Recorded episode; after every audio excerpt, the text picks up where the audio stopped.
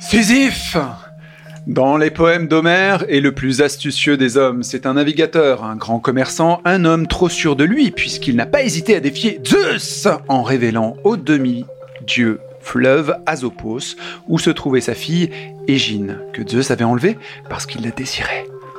Pour se venger, Zeus demanda à Thanatos de tuer Sisyphe. Mais ce dernier parvint à l'enchaîner et l'empêcha ainsi de l'emmener en enfer. Tout cela suscita le courroux de Zeus qui condamna Sisyphe à faire rouler éternellement un rocher au sommet d'une colline. Lequel rocher dégringole la dite colline lorsqu'il est parvenu au sommet. Sisyphe est aussi et d'abord un lutteur. Il ne cède pas au désespoir puisqu'il continue à faire rouler son rocher. Il choisit la vie envers et malgré tout. Le sens de son existence, c'est la lutte. Aujourd'hui, comme Sisyphe, on va recommencer du début et sans cesse, sans cesse, sans cesse nos parties dans des roguelites et des boucles temporelles, sans cesse recommencer parce que le but de notre existence, c'est la lutte dans le jeu. Je suis Yacine, alors mettez-vous à l'aise, c'est J'aime jouer.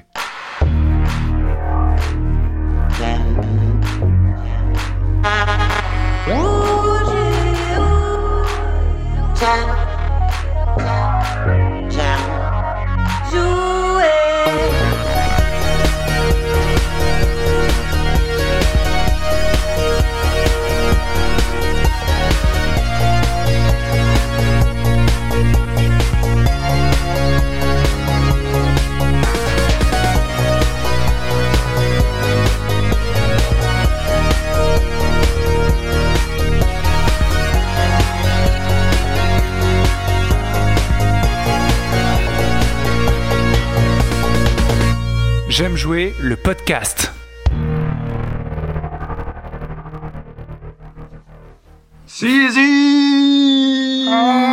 Sisyphe L'éternel recommencement, la boucle et tous les enchaînements répétitifs qu'on peut trouver dans les jeux, les boucles euh, temporelles, les roguelites, tous ces jeux qui recommencent, recommencent, reco- depuis le début.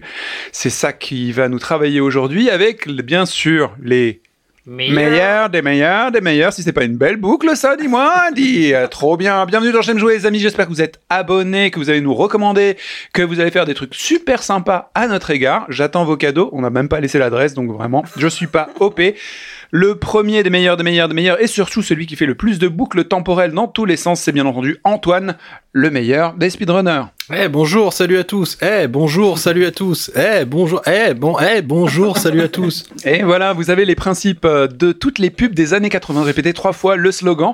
Et Antoine est le meilleur exemple. Allez, écoutez son stream, stream, stream, stream. Exactement, je fais des parties en boucle et je meurs et je fais des parties en boucle et je meurs et je stream et je perds et je stream et je perds et je rage et des fois je gagne et je perds et je et je gagne et je perds. Ok, ok, ok. Alors rassurez-vous, on va pas vous infliger euh, ces répétitions durant tout le podcast, mais bon, euh, il faut bien qu'on parle du sujet et que vous, vous, vous, vous- bref, j'arrête.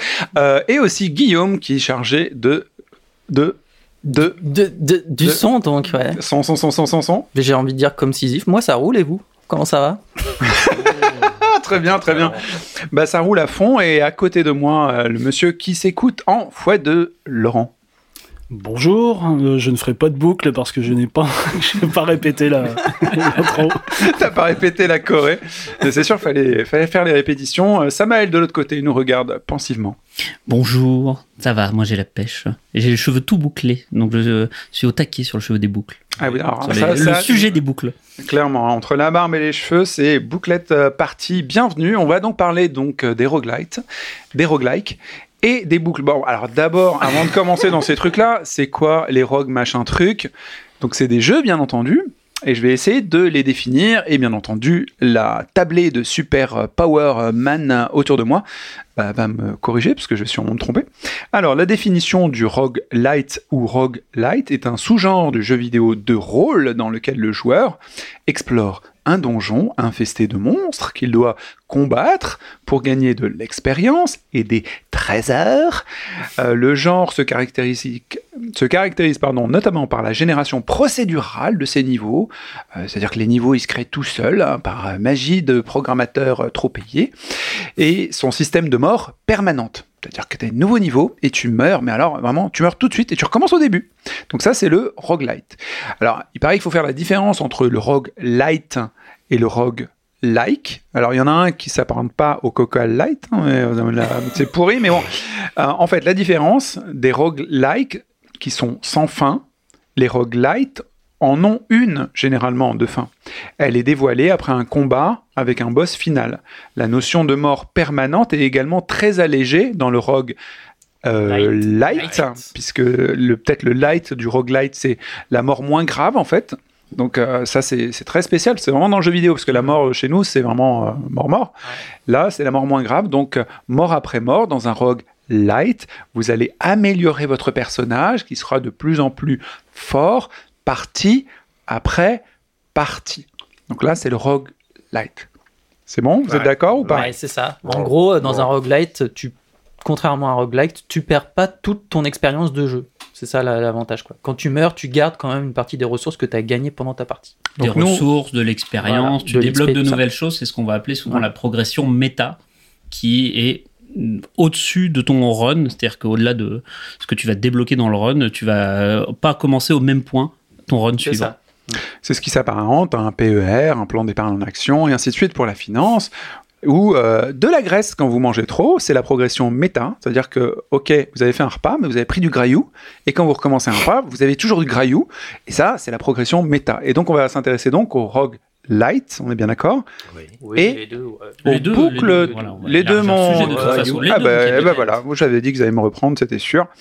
Alors, euh, messieurs, Oui. quel est votre premier souvenir de rogue light, voire de jeu avec une boucle temporaire? Ah. Temporelle. Temporaire Temporaire? Temporaire, c'est plutôt roguelite et temporel, c'est euh, ce Les qu'on va. boucles temporaires, c'est quand les jeux bug. Bah, les boucles temporaires, oui, oui, c'est quand tu essaies de refermer l'ascenseur et que les gens le rouvrent à chaque fois. T'essaies de. Bon, bref, qu'importe. quand ta sauvegarde est corrompue tu Premier souvenir de roguelite, Samael, le valeureux. J'ai commencé tardivement ce type de jeu. Je crois que mon premier contact avec, ça a été euh, conjointement, à peu près à la même époque, FTL et Don't Starve. Faster Than Light et Don't Starve. qui- Don't Starve, c'est un super succès, ça, par contre. Mais Faster Et Than Light aussi, aussi, FTL. Non, mais je veux dire, tout le monde a joué à Don't Starve et Fast and Light, c'est vraiment quelque chose qui est très acclamé, mais Mm. tout le monde n'a pas forcément joué. Hmm, bon, c'est, on est pas forcément d'accord, mais euh, admettons. Alors, décris-nous les jeux pour qu'on sache de quoi il s'agit. Alors, Faster Than Light.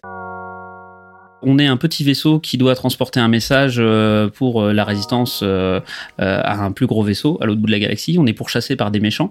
Et à chacun de nos runs, on va démarrer avec un certain équipage qui va donc changer à chacun de nos runs puisqu'on va débloquer différentes races, etc. Et on va aller de galaxie en galaxie. on va avoir, on va rencontrer soit des pirates, soit des stations abandonnées qu'on va pouvoir aider. À chaque fois avec des chemins différents. C'est là qu'on va retrouver la notion de procédural puisque chaque galaxie va avoir à chaque run un chemin différent, des rencontres aléatoires, des événements qui vont être déterminés avec des issues aléatoires. Donc, t'es toujours surpris, tu peux pas t'ennuyer dans ça. la découverte. Chaque fois que tu recommences le jeu, t'es garanti à 100% d'avoir une partie différente. Même si tu choisis la même réponse à une même rencontre, la probabilité qu'il se passe la même chose est différente. Et derrière, t'as un jet de dés. Et donc, un coup, euh, ton équipage va être sauvé, un coup, il va mourir, etc. C'est l'anti-Parker, quoi. T'as- Tu t'apprends pas le jeu par cœur, t'es obligé de te T'es obligé reconfigurer à chaque exactement de t'adapter. Chaque partie est nouvelle. Et donc euh, voilà, Than Night, tu vas être confronté à des événements au fur et à mesure comme ça. T'as des combats euh, en temps réel sur lesquels tu peux mettre une pause. Euh, C'est l'inverse de. Mario en fait, parce que souvent dans Mario, quand, pour juste pour euh, être euh, expliqué quand on est néophyte comme moi sur le sujet, dans Mario, tu fais un niveau, tu vois quel type de saut tu peux faire, Mm. comment tu peux éviter les ennemis, tu essaies de trouver un- une configuration, un pattern pour passer. À chaque fois que tu vas recommencer Et ton là, niveau, non. il va être toujours identique dans Mario. Les ennemis ça. vont démarrer au même moment, ils vont sauter au même endroit, etc. Tout est exactement scripté, séquentiel, etc. Là, à chaque fois, c'est du nouveau. T'as un... C'est le- comme si le niveau de Mario serait arrangé à chaque fois. Voilà. Et donc ça, Faster Than Ça arrivera peut-être un jour d'ailleurs. Oui, oui. Moi, je me demande s'il n'y a pas de mode de certains Mario, c'est déjà plus ou moins le cas. Bref. Et euh, Don't Starve, qui est un complètement différent, là, qui est un jeu de euh, survie où tu commences euh, littéralement Don't Starve, dire ne, ne meurs pas de la famine, C'est quoi. ça. Moi je l'avais noté avant que tu décrives le jeu parce que je trouvais que le style du dessin et tout ressemblait vachement à du Ed Wood slash Tim Burton. Ah bah oui. Il y avait un côté. euh, Tous les jeux du studio Clé Développement ont une DA ultra marquée avec un lore qu'ils apportent très facilement. Lore Vraiment, euh, une histoire, un univers. Et euh, les personnages, la DA participent, la direction artistique participe à la découverte de cet univers de manière très très bien amenée. Vraiment, les jeux clés sont très forts là-dessus. Et Don't Starve, effectivement, va commencer avec un personnage qui est au bord de la famine, en train de crever, et qui va commencer par récolter une carotte. Euh, ça Comme dans la quoi. C'est un peu ça, en plus beau, plus intéressant, en moins débile. Et euh, c'est ça. Oh, tu as des préjugés. C'est en plus victorien aussi, parce qu'il a l'air d'être euh, vraiment de cette époque. Un petit peu, oui, il y a un petit peu de ça. Et euh, ce que on parlait tout, tout à l'heure de progression méta, ce qui va se passer, c'est que plus longtemps tu vas réussir à survivre en construisant des pièges, en construisant une cabane, en construisant des champs, etc. Et du graillou, du coup. Et en faisant du graillou, Bah oui. tu vas accumuler un certain nombre d'expériences et au run d'après, tu vas pouvoir commencer avec de nouveaux personnages qui vont avoir par exemple un briquet, qui vont avoir un couteau, qui vont savoir faire de nouvelles choses. Tu vas commencer avec des items que tu vas garder. C'est ça Quelqu'un qu'on avec un appelle la briquet, progression méta. euh, un- quelqu'un avec un briquet dans Don't Starve, c'est limite un super-héros à cette échelle. Oh, la, la petite fille incendiaire, elle est formidable. C'est un de mes... Incendiaire, Ah d'accord. ouais, ouais, bah oui, elle est pyromane, elle a un petit, un petit briquet. Elle Donc est tu manges chaud, tu manges de la viande chaude, enfin cuite, euh, des choses comme Bah, ça. puis tu peux foutre le feu à des plaines entières qui font sortir des lapins, etc. Donc, euh, Don't Starve. voilà. Est-ce que euh, ça serait dans les ça a été deux- mes premiers, mes premiers contacts avec ce type de jeu procédural où chacun de mes runs était différent. Est-ce que tu les conseillerais à des gens qui veulent découvrir le, le genre? Je les conseillerais tout court, donc à des gens qui connaissent le genre et à, et à des gens qui veulent le À découvrir. Des gens qui jouent pas trop, par exemple, tu vois, qui sont pas euh, geeks euh, comme on peut sembler l'être. Le plus facile d'accès à ce moment-là, je pense, sera Faster Than Light Mm. euh, que euh, Don't Starve, qui nécessite un investissement méta un peu plus profond pour comprendre les mécaniques de jeu, quelles recettes on peut faire, etc. Il se fait plus facilement cuisine, avec un wiki à côté, voilà, par exemple pour du crafting, pour la création d'objets. C'est dur d'accès, je trouve, dans le Star Wars. J'ai essayé Oui, d'y jouer un petit peu. À chaque fois, je me fais bouffer par des araignées dans les bois en pleurant ma mère. Donc, euh, C'est un peu comme du Darkest Dungeon, c'est ça. C'est t'as des, tu vas avoir une besoin de, de noter des choses à côté ou d'avoir un wiki qui peut t'aider à avancer. Il vaut le coup de s'investir si on kiffe l'univers. Faster Than Light va être plus simple d'accès où une fois qu'on a compris les mécaniques de jeu, on n'a pas besoin d'avoir des ressources à côté parce qu'il n'y a pas de création, il n'y a pas besoin de, ce qu'on appelle le crafting, de récolter des ressources, etc. Là, ça va être euh, des membres d'équipage qui vont avoir certaines propriétés, on va pouvoir euh, construire telle et telle mécanique dans le vaisseau. Donc Faster Than Light pour rentrer dans le genre serait à mon avis plus simple. Ok. Euh, Antoine, est-ce que tu as la définition ou peut-être un jeu qui le premier jeu qui t'a fait rentrer dans le rogue truc? Ouais, Rogue Legacy. Ah bah au moins t'as pris oui à la définition Ah bah près ouais, quoi. ouais, moi, moi, je me suis pas fait chier. hein. Je, connaissais pas trop ce genre de truc. euh, Ça me paraissait un peu nébuleux. C'était des trucs. euh, Ça te fait penser à Harry Potter si tu l'as vu en anglais. euh, rogue Oui. c'est euh, comment Oui. il s'appelle en français? Euh, Ah non, mais Rogue, c'est en français, c'est Oui. Professeur Snape en anglais. Bah oui voilà c'est ça. Voilà. Euh, ouais, bah Ah donc, donc j'ai pris Rogue Legacy, euh, qui m'avait l'air fort sympathique. Qu'est-ce Euh, que c'est que Rogue Legacy alors, du coup Rogue Legacy, en gros, tu joues un petit euh, personnage euh, chevalier. euh, enfin, voilà, c'est dans un univers euh, héroïque fantasy, on va dire. euh, Classique médiéval, donc euh, médiéval. Euh, façon euh, jeu de plateforme à la Mario, euh, plateforme action où, où, tu t'avances de gauche à droite en, T'as une deux- épée en deux dimensions. T'as une épée ou une hache Une ou, une, une hache ou enfin t'as une arme contendante. Voilà. Du Moyen Âge. Du Moyen Âge, voilà. Les vieux de la vieille, ça va rappeler Super Ghouls and Ghost, Ghouls. Exactement, voilà. c'est un peu cet esprit-là. Et en gros, bah, tu rentres dans un château, euh, et puis tu commences à tuer euh, des squelettes, des trucs, des machins. Ok, bon, très bien. À chaque fois que tu tues un squelette ou un bidule ou un truc, et ben tu récupères des petites pièces d'or. Ok. Quand tu meurs, Comme Sonic. ben voilà, tout simplement. Quand tu meurs, euh, bah, ton perso, on te dit bah tiens, bah fuck, ok, super. Bah, tu reviens à zéro. Tu reviens à zéro. Tu reviens à l'entrée du château et le château, l'agencement du château à l'intérieur est totalement différent en fait. Tu peux retrouver des salles en commun, des ennemis en commun, mais c'est agencé différemment à chaque fois. Sauf que l'argent euh, que t'as, au bout d'un certain nombre de cycles, t'as moyen de garder cet argent pour améliorer ton, ton personnage. Sauf que ton personnage n'est jamais le même, parce que Oui, dans le il titre, meurt vraiment. Rogue, Ouais. il y a Rogue Legacy, et Legacy c'est l'héritage. En gros, euh, chaque fois que tu meurs, tu joues l'héritier de ton personnage. En gros. Ah d'accord, Son c'est ta fils ou voilà. descendance. euh, C'est ça. Exactement. voilà. Tu joues un bonhomme, et ben le tour d'après, tu la vas jouer sa généalogie, fille. Ou... Mais il y a un arbre généalogique dans le jeu en fait. Ok. Et à chaque fois que tu recommences une partie, en gros, euh, bah, tu te dis, euh, le jeu va te proposer euh, trois personnes, par exemple euh, le fils, la fille ou le cousin de, de- du mec euh, que t'as tué avant. Et chaque personnage va avoir euh, une classe plus ou moins différente. Donc il y en a un qui va être plutôt axé euh, magicien, l'autre qui va pouvoir avoir des armes de lancer, Ah, mais il faut qu'il fasse trop là. Un qui saute plus haut. un qui euh, saute plus haut, Faut ou qu'il un fasse la famille Angleterre- d'Angleterre. hein. Et et il y a des bah il y a des trucs justement genre euh, des trucs complètement débiles du genre lui il est euh, Il y a la dyslexie, oui voilà, voilà. c'est ça et Hein Tard Il sait génétique. Lire, ouais, euh, ou alors Des tares y, génétiques. il y a des tares génétiques c'est-à-dire qu'il y en a ils savent pas lire donc euh, Ah, c'est bah, pas génétique, a priori. mais- oui non mais bon, Il y en a qui sont con, pas bien éduqués. il y en a qui sont pas bien finis quoi Il y a des choses que tu vas hériter de tes parents. Et, c'est l'intérêt de la euh, bah, par exemple, tu- Ah. tu vas avoir des mecs qui euh, qui sont color je sais plus comment on dit colorblind Colorblind, ouais, daltonien. daltonien Daltonien. voilà mais euh, plus plus quoi Ah, du coup, tout ton écran est Et daltonien Du coup, ton jeu est en noir et blanc. Ou alors, t'as des trucs où tu perçois pas la 3D ou des trucs Ah, mais comme c'est ça. délirant ça Et quand tu te retournes, ton personnage il se retourne comme une feuille de papier. Ou t'as des trucs où les mecs sont insensibles à la douleur et du Mais je coup tu ne pas. vois pas ta barre de vie. Ah, ça me donne envie d'y jouer, ça T'as des trucs complètement fifous comme ça. Ouais. Et à chaque fois que tu progresses, en fait, le, petit euh, argent que tu gagnes, et ben, tu débloques euh, le, le, le moyen de garder cet argent pour améliorer ta barre de vie, mais globalement pour tous les autres persos d'après, ou euh, ta barre de magie, ou ton truc de stockage, ou euh, ton arme de base qui sera plus puissante euh, que Ah ouais. ce soit un magicien. On est sur l'héritage napoléonien, c'est-à-dire que ça a vraiment. C'est exactement ça. Et euh, bah, en gros, bah, à chaque fois, l'agencement du, du, du château euh, change. Sauf que c'est plutôt bien fait parce que la partie dans laquelle tu, la, tu rentres, c'est vraiment euh, typé euh, château médiéval, grisaillou, euh, très classique.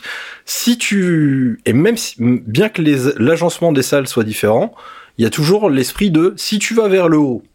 Euh, si tu vas vers le haut, tu vas arriver à la zone du haut, la zone du nord. Si tu pars à droite, tu vas arriver vers la zone de l'est. Si tu pars à gauche, tu vas arriver à la zone de l'ouest. Si tu pars vers le bas, tu vas arriver vers la zone euh, du sud. En fait, le jeu a cinq zones. La, la, la zone du milieu que tu commences, qui est la plus facile, dans lequel il y a un vrai boss à tuer, et après la zone euh, du, de l'est, t'as un boss à tuer.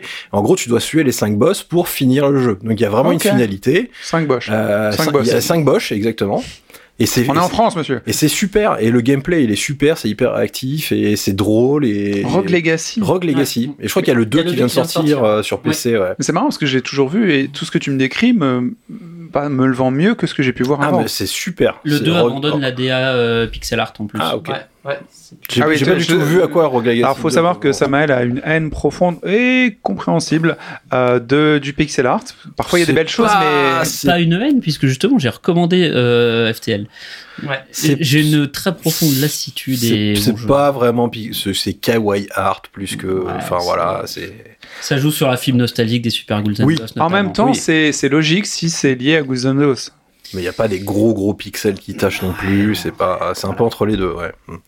Mais enfin voilà, moi j'ai trouvé ça formidable. Et ça joue sur quel support Et ben ça joue sur quasiment tout. C'est Oui, sorti sur Sur Switch. téléphone euh, ah peut-être pas sur téléphone. Euh, Et je le recommanderais pas s'il est sorti sur téléphone parce qu'il faut quand même assez, enfin, c'est, faut être assez Ouais, faut être précis quand même, faut être très réactif. euh, Bon, il est sur Stream Deck et sur les consoles. et quoi. surtout, oui, quoi, euh, ouais. parce qu'il a, il a plus. de Il a su- 10, il est sur tout ce qui a des 10 ans boutons. Maintenant, il est vieux. hein, euh, Tout ce qui a des boutons. Sur il est petite sur cousine alors Pardon. Euh, ok, très bien. Rogue Legacy, donc ça fait troisième reco et C'est découverte. trop bien. Guillaume, est-ce que tu as découvert le roguelite ou le jeu à boucle? Euh, Oui, alors euh, je pense que je l'ai découvert, euh, je sais pas dans quel ordre, mais c'était euh, du même, à la même période que Rogue Legacy. Euh, je sais plus si le, le- le premier, mais je, je crois que le premier que auquel j'ai joué c'était euh, The Binding of Isaac. Mais euh, moi j'ai pas du tout accroché. Donc euh, je vais avoir du mal à vous en parler parce qu'en fait euh, je me suis heurté je pense au mur qu'il y a un petit peu dans tous ces jeux là quand tu les abordes la première fois à savoir que euh, ben en fait t'es un peu largué dans le jeu sans trop euh, qu'on Sans t'explique. notice. Sans, ouais, exactement, sans trop qu'on t'explique un petit peu comment ça marche, s'il faut aller en haut, en bas, à droite. Donc là, on est un petit personnage, euh, pareil, c'est du pixel, c'est en pixel. C'est quoi ton jeu déjà The Binding of Isaac. Ah oui, d'accord. Et Le où- truc marron avec des yeux cartoon. Il est fait que par une seule personne, je crois en plus. Edmund Macmillan. Voilà, c'est ça.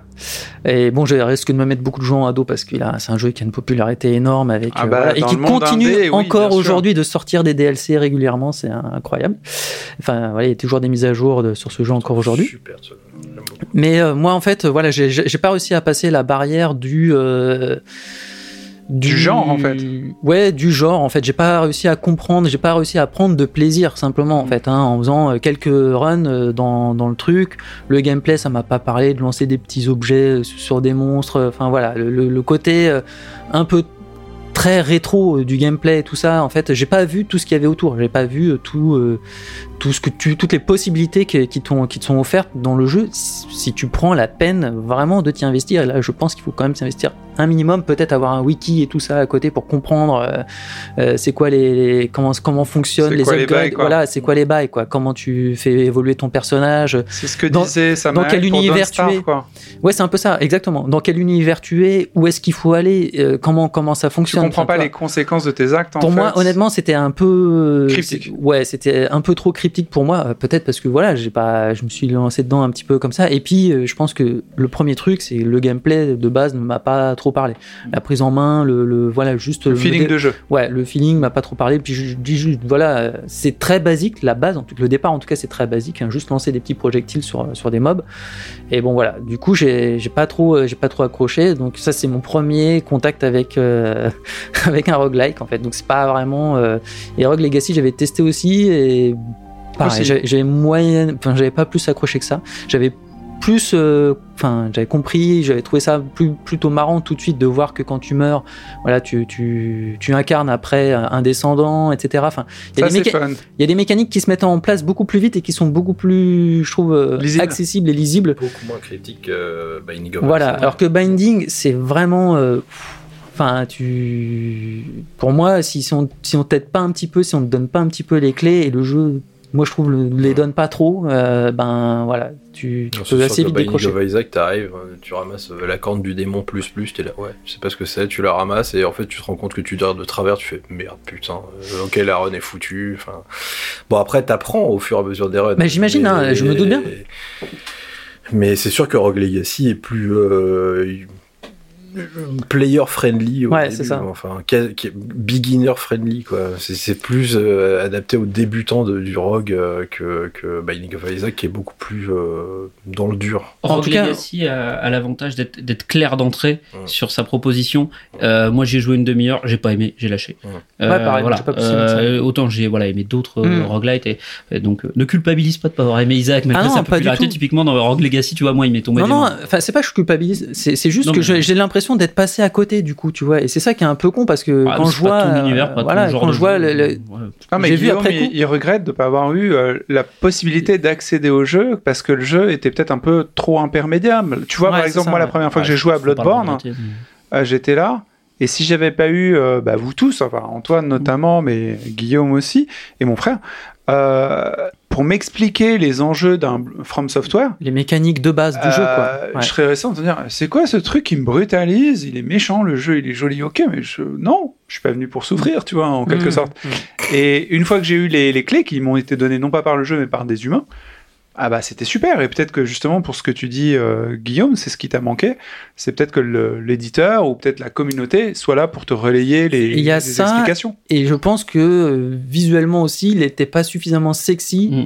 pour que pour que j'ai envie d'aller plus loin, de voilà, d'aller voir, de, de- de passer, d'avoir la curiosité d'aller voir plus loin. Ah bah, c'est sûr qu'il est très moche et tu tires sur du caca en permanence. hein, Voilà, euh, c'est un- un un univers peu où, ça. bon, De manière générale, avant de, enfin pour l'instant, je ne vois pas des jeux hyper beaux. Par contre, le gameplay est, Il y en a. il y en a, et ils arrivent, on va en parler.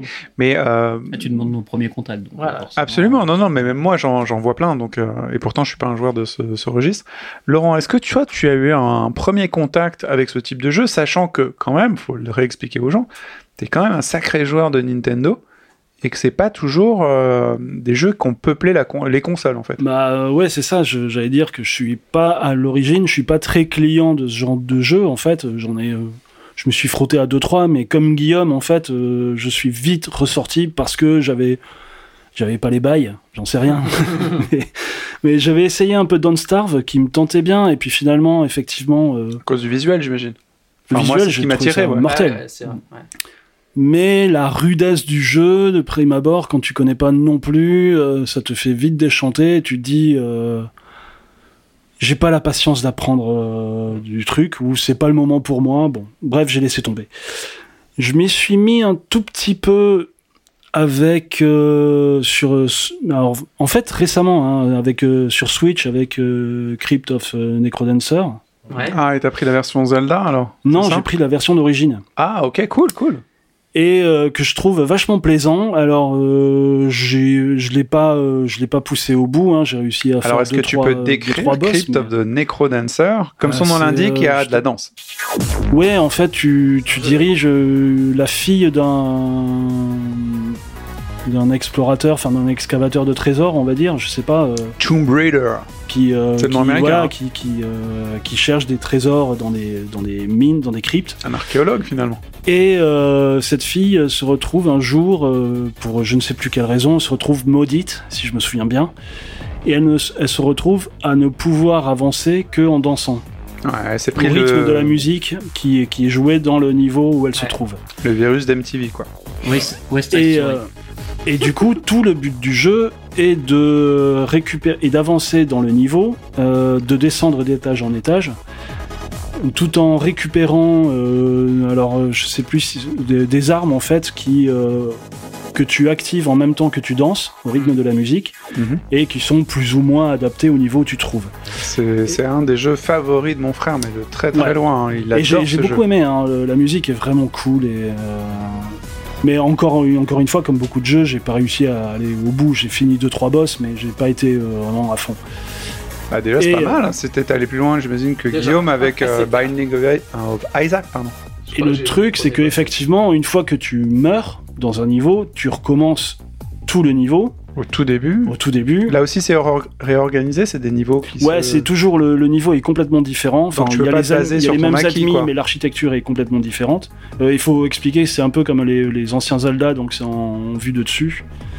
C'est. Euh... Donc il y a quand même quelque chose qui t'a parlé. Ça ressemblait à du Nintendo un peu. Non, c'est pas que ça ressemble à du Nintendo, c'est juste que je voulais me confronter à un style que je ne connaissais pas, que j'entendais euh, partout, tout le temps, euh, que tout le monde vénérait en disant oui, oui, mais c'est la difficulté, ceci. Rockman, t'as Ouais, mais la méta, hein. la méta, machin truc, tout ça, machin. La méta, la bêta, le lore. Donc je m'y suis, je m'y suis un petit peu collé dessus. J'ai pas, j'ai, j'ai bien aimé. Euh, effectivement, les musiques sont cool. La rudesse du truc, encore une fois, m'a fait un peu sortir euh, rapidement du jeu, mais je, mais ça m'arrive aussi de relancer juste un niveau de temps en temps, juste pour le plaisir de de faire des, des synchros euh, de mouvements et de battre euh, les ennemis. Est-ce que t'as acheté ta manette? Euh, non, non, je crois une Switch, euh, ça- c'est cher, hein, une fois que t'as lancé la Switch. Tu lances chaud, console hein. avec la manette, c'est ça qui est- Et euh, sinon, alors, tout récemment, euh, je pense qu'on peut le considérer comme un roguelite. Enfin là, tu, on en parlait la dernière fois, mais là je joue euh, Slay the Spire. Slay the Spire. Merci de me souvenir pour moi. Prodigieux jeu, je recommande, je recommande, je recommande. Où là, euh, effectivement, euh, c'est c'est bien. En snacking, c'est vachement bien. Il n'y a pas besoin de- d'y jouer euh, non plus des heures et des heures. C'est assez addictif. Et je voulais le faire parce que c'est pareil, ça faisait partie du défi de. J'entendais beaucoup, et vous aussi surtout, parler des jeux de cartes, tu vois, les, les jeux que vous avez fait, euh, Ouais, Hearthstone et tout les, ça. decks, les deck building et tout, quand Mm. je comprenais rien. Le jeu de Witcher, là Gwent. Et, et Et je Les voulais- jeux, les de tableur euh, XL. Et je voulais, me, je voulais me tenter un peu là-dessus, et, euh, et là, pour le coup, le jeu m'a pris. Euh, et c'est pas pour ça que j'y arrive plus que les autres, mais euh, mais il y a des logiques que je commence à comprendre. Et ça t'a fait du bien ou ça t'a fait du mal? C'est Ah pas la mer qui prend l'homme, c'est l'homme. Enfin bref. Mais euh, voilà, donc le principe est le même. C'est euh, en fait, tu as quatre castes de personnages euh, à, à choisir, et chacun a un parcours à faire le, Trois au début. Hein. Trois persos Hmm. Oui, trois. Et, et donc tu as une tour à escalader en différents étages et à chaque étage tu as soit, soit juste un coffre, soit un mini-jeu à faire, soit un combat, de, un combat contre les ennemis plus ou moins puissants, Et parfois des petits camps pour te reposer. et des camps pour te reposer, ta- ou un vendeur, et voilà. Et donc tu récupères un deck de cartes, euh, donc avec euh, le classique, attaque, défense, euh, compétences, euh, pouvoir. Un et, jeu de cartes. et donc tu dois te frayer un chemin avec ces- ce jeu de cartes qu'on te file dès le départ, qui change à chaque partie. Enfin, il y a une constante, euh, les attaques, défense, c'est toujours les mêmes, mais après, tu as des cartes qui viennent se greffer à ton jeu, qui sont aléatoires, et qui te font obliger de, qui t'obligent à composer ton jeu un peu différemment à chaque partie. Ce qui fait que parfois c'est assez galvanisant parce que tu vas te retrouver avec un jeu euh, pas ultime, mais, Propice, ouais. mais qui est assez violent sur les ennemis. Et d'autres fois, tu te dis le jeu, mais il m'a retourné, mais euh, là il s'est vengé On de la m'a pas partie donné les bonnes cartes. hein. Voilà, et t'as beau, et tu te dis oui, non, mais c'est moi qui joue mal. Et en fait, tu te dis non, mais j'ai beau essayer de retourner la, so- la, la question, j'ai beau essayer de retourner le, le jeu, de. Non, s'il a décidé de me foutre un mur, il me fout un mur et c'est mort. Ah, la question est vite répondue, c'est clair. Et voilà, donc là, je suis, pas, sur, ouais, euh, je suis là-dessus en ce moment et, euh, et j'y passe du bon temps. Ah oui, c'est assez simple. hein, Et moi, effectivement, moi, ça va être peut-être effectivement le, le jeu que je recommanderais en tant que roguelite un peu tardif aussi.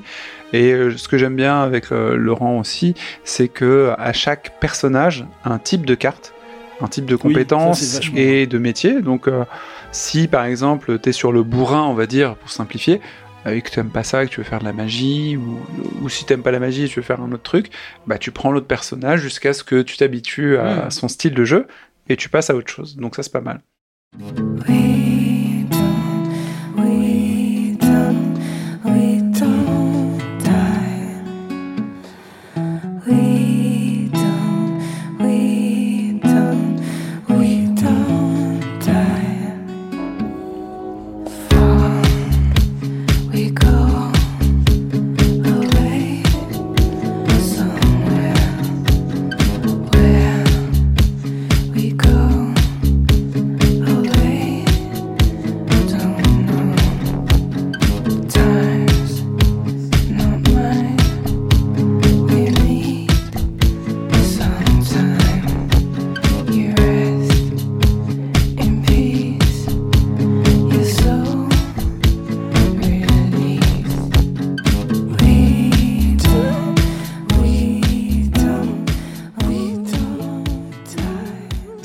Quel est l'intérêt de jouer à un jeu qui se répète?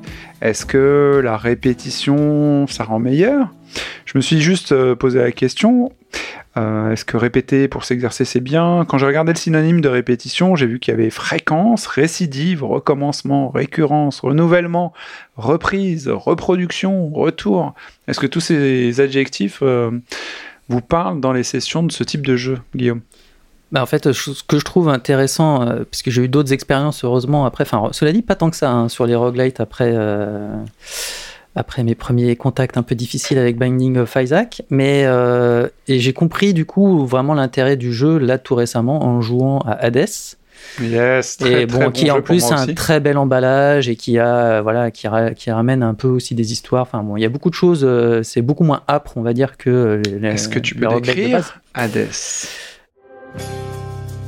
Hades, euh, donc c'est un, on va dire un hack and slash hein, en fait, hein, euh, où euh, Peux-tu décrire hack and slash? Je vais pas te lâcher.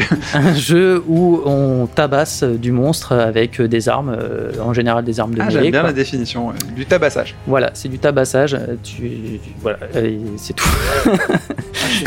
Succession de petites salles avec plein de monstres à taper. Voilà, c'est ça. tous les monstres pour passer T'as à la des hordes. Voilà. t'as des hordes de monstres à chaque salle et tu les, tu les défonces et tu avances. Et Hades a un très beau visuel et en plus il est du, du coup dans le contexte Et il est euh, complètement mythologique. raccord avec ton intro euh, de podcast, puisqu'on y Bah, croise toutes les, toutes les déités euh, de, du monde.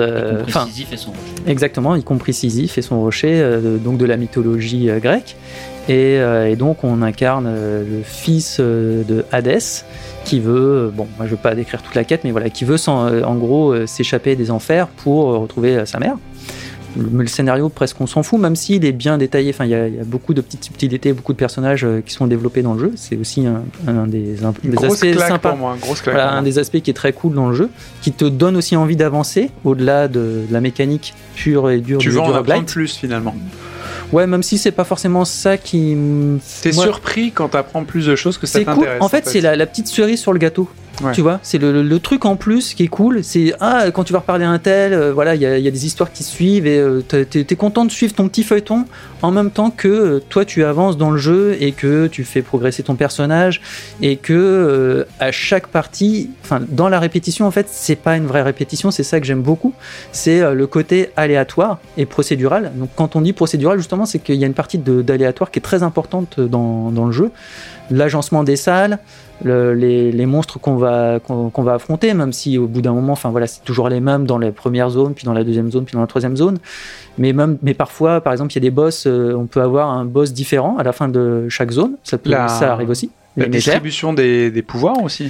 Et surtout, et surtout la, di- la distribution des pouvoirs. Et c'est ça qui est super intéressant. C'est un peu les cartes que, le, que, que tu as dans, dans Slay the Spire. C'est que donc à chaque fois que tu finis euh, ta salle, tu as un bonus.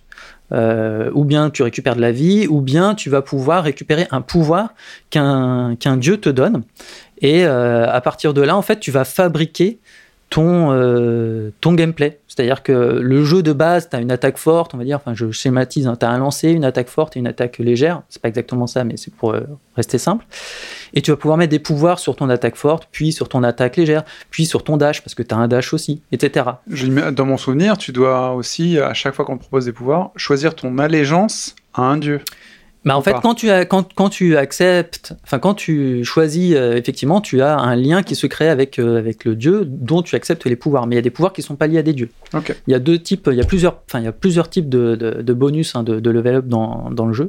Donc, c'est ça qui est, qui est hyper intéressant, c'est que on se rend compte assez vite qu'il y a beaucoup de possibilités et que finalement, bah, la répétition, elle est pas vraiment, euh, elle est pas vraiment là. Déjà, au départ, tu as un choix de six armes différentes, donc avec des gameplays déjà de base qui sont très différents. Mais dès le départ, moi, j'ai eu un sentiment de waouh, j'ai trop de choix. C'est ça. Je vais pas pouvoir faire toutes les options. Ah bah, Ah, clair. il va falloir que je me concentre. Donc, dès le départ, je me dis il est plus riche que ce que je vais jouer. Il y a ça, mais du coup, moi, ce que je l'ai vu à l'inverse, c'est que du coup, je vais pouvoir aussi plus facilement trouver quelque chose qui me correspond à ma manière de jouer. Et c'est ça que je trouve super kiffant. Et même quand tu trouves une arme qui te plaît, par exemple, voilà, moi j'aime bien jouer la lance. Enfin, une arme, faut bien rappeler que c'est une façon de jouer parce que l'arme, ça peut être un truc euh, à distance ou à proximité, c'est ça, ouais. euh, des dégâts de zone ou des, dégâts latéraux Ouais. ou des dégâts multiples ou des dégâts simples ou fait. de la fréquence de dégâts. Donc c'est pas juste un objet euh, cosmétique, c'est Non, non, c'est pas. ça. Non, non, il y a vraiment tout un moveset, tous des déplacements et des, des aptitudes qui sont différentes et qui sont liées à chaque arme et qui vont en plus être agrémentées par euh, ces, tous ces bonus qu'on va pouvoir débloquer au fur et à mesure qu'on avance dans le, dans le jeu et qui va créer des synergies ou pas euh, et, et des gameplays du coup différents. C'est-à-dire que, euh, bah, j'en sais rien, si tu finis par trouver deux trois bonus qui vont augmenter ton attaque forte, va falloir que tu joues que ton attaque forte par exemple. Ouais. Ou tu vois, tu vas privilégier en tout cas ton attaque forte plutôt que ton attaque légère. Enfin, tu vois, c'est des choses comme ça. Et c'est ça que je trouve super intéressant. C'est que le jeu, et à chaque fois en plus, tu as des prises de décision. C'est-à-dire que tu débloques, enfin voilà, tu. Les tu- arbitrages. Voilà, tu as des arbitrages. Mais c'est c'est ça que je trouve super cool. C'est qu'en fait, tu as, quand même une part de, de réflexion à avoir. Une stratégie, finalement, stratégie. à établir en fonction de ce que tu as vécu auparavant. Voilà, en fonction de ce que tu as vécu auparavant et aussi en fonction de ta manière de jouer. Peut-être aussi, tu vois. C'est ça que je trouve, euh, ça que je trouve chouette. Et il y a des fois, ça te pousse à sortir complètement de ta manière de jouer. Un peu comme ce que tu disais, euh, Laurent, quand t'as pas les bonnes cartes, bah des fois t'as pas, t'as pas les bonnes aptitudes et du coup ça va te pousser à jouer autrement ton arme et tu vas découvrir d'autres choses, mais qui marchent aussi. Mais c'est, enfin, c'est tous ces trucs-là que je trouve vraiment cool. En tout cas, dans ce jeu-là, c'est la première fois que je le, je vraiment cette expérience-là euh, au sein du, du roguelite et c'est ça qui fait qu'au final il y a un aspect répétitif quand même sur la longue parce que voilà surtout euh, plus on devient fort plus les premiers niveaux en fait euh, bon bah On roule dessus. Quoi. ouais on roule un peu dessus mais c'est juste le, le- le passage obligé obligé pour fabriquer son build son personnage en fait pour, pour acquérir des compétences Mm. mais euh, la le, vraiment le challenge finalement c'est enfin pour moi en tout cas le challenge c'est d'aller plus loin De toute façon, les premiers niveaux, euh, très vite, tu te dis, bon, c'est l'échauffement sur ma euh, routine de coups et ainsi de suite. C'est ton échauffement et puis c'est ton vraiment ton le moment où tu fabriques ton personnage j'ai envie de dire. Tu vas lui dire ah bah tiens je vais peut-être vouloir avoir plus de vie euh, là il me manque de la vie là il me manque ci etc tu vois tu peux à chaque fois comme tu as plein d'arbitrages en fait tu peux choisir euh, si voilà en fonction de ce qui se passe dans, dans- si tu as pris si as pris beaucoup de dégâts sur le fight d'avant bah tu vas vouloir cher- chercher de la vie. Si, si au contraire tu penses que tu manques de, pou- de puissance tu vas essayer de cho- choper des pouvoirs etc donc tout ça c'est c'est enfin c'est ça que j'aime bien tu as tout, t'as tout ce côté de, de choix qui est assez important pour y avoir joué beaucoup et que c'était c'était le jeu de l'année quand il est sorti pour moi en tout cas, euh, j'imagine très bien deux, deux joueurs que je connais un peu euh, avoir des constructions de personnages très différentes. Si je prends par exemple un certain Laurent et un certain Antoine, euh, j'imagine, alors ils vont peut-être me corriger, je sais pas si vous avez joué à Hades déjà, je pense qu'Antoine non, Non, les deux n'ont pas joué. Euh, euh, j'imagine très bien un Laurent euh, On vous créer, donne envie là ou pas là créer, euh, Vous avez l'air, vous avez l'air passionné, mais je sais pas, il y a un truc qui, faudrait que j'essaye le jeu. euh, J'imagine que Laurent créerait un personnage euh, un peu plus prudent, un peu plus cuirassé, un peu plus euh, attaque à distance, pour justement faire en sorte d'être préservé des, des dégâts et, et pacifier en fait la zone tranquillement, alors que euh, Antoine irait dans l'autre sens, irait de manière incisive à être sneaky et complètement défoncer les gens, mais en étant extrême, en se mettant beaucoup en danger. Donc j'imagine que Hades pour Laurent et Hades pour euh, Antoine seraient des jeux très différents et ils incarneraient leur style de jeu à chaque fois. Et chacun aurait sa chance d'a- d'arriver jusqu'au bout du jeu, ou en tout cas, enfin voilà, de, oui, ce qui de- veut dire de- que le de progresser dans le jeu. Le système est Ouais. ouvert et propice à des profils différents. Après, il faut que vous aimiez le jeu. Vous n'y avez pas joué ni l'un ni l'autre, c'est que clairement le jeu n'a pas su vous séduire. Ah, bah ouais, bah pour vous dire à quel point il m'a pas séduit le jeu, une fois je l'ai vu en boîte, en promo, sur PS5 en boîte, hein, à 15 euros et je l'ai pas acheté. voilà. Et t'as acheté FIFA? Ouais. Et On a- pourtant, et pourtant, t'es un joueur de, de roguelite hein, quand même. Donc, euh, Oui, mais alors, euh, pff, alors là, c'est vraiment visuellement le truc me, me Ah parle ouais pas du tout, quoi. Je trouve ça moche. Alors, je suis désolé, je vais mettre tout le monde à dos. Je trouve ça, de ce que j'ai vu, je trouve ça très moche, en fait. Alors c'est assez particulier. il y a trop mais- de couleurs. Les, les, les personnages, ils sont designés comme dans les mauvais, euh, dans les mauvais cartoons euh, italiens, là, genre Totally Spies et ces trucs-là. C'est moche, quoi. C'est ah. Alors c'est très intéressant parce que ce que tu dis, c'est super intéressant parce que C'est un peu bizarre. C'est, il est, le jeu est plutôt un peu comme gris, euh, le jeu gris, pardon, euh, valorisé par son son dessin. Et c'est pas les qualités principales euh, du jeu. Soit Le design est jugé très très beau, toi tu le trouves dégueulasse. Et ce qui est marrant, c'est qu'il y a aussi des gens qui n'ont pas joué au jeu, dans une communauté Twitter sur Hades, qui est très très spécifique. Euh, la communauté LGBT+, Mm. a complètement euh, absorbé Hades parce que tous les personnages, tous les dieux sont ultra sexy. Et Ils pas sont hyper androgynes en plus. Ouais, voilà, ils sont pas euh, forcément genrés, enfin, ça dépend. euh, lesquels. peut-être androgynes et parfois grecs. Ça dépend lesquels. ils sont gris. Ouais, Non, non. ils sont. euh, la, la mythologie grecque se prête de toute Exactement. façon à faire du à entre fait. des dieux. entre- ils ont euh, la richesse du, du- de l'univers. euh, Ils ont fait en Guillaume sorte. a dit propager au lieu de propager. hein. Enfin bref, les personnages sont- visiblement sont très fluides et le dessin euh, utilisé est euh, interprétable. D'accord. Moi, je trouve très joli et du coup, ça a créé une espèce de de, de fandom euh, de Hades, mais pour ses dessins. C'est Donc, des fans des hommes. des, fans, fandoms.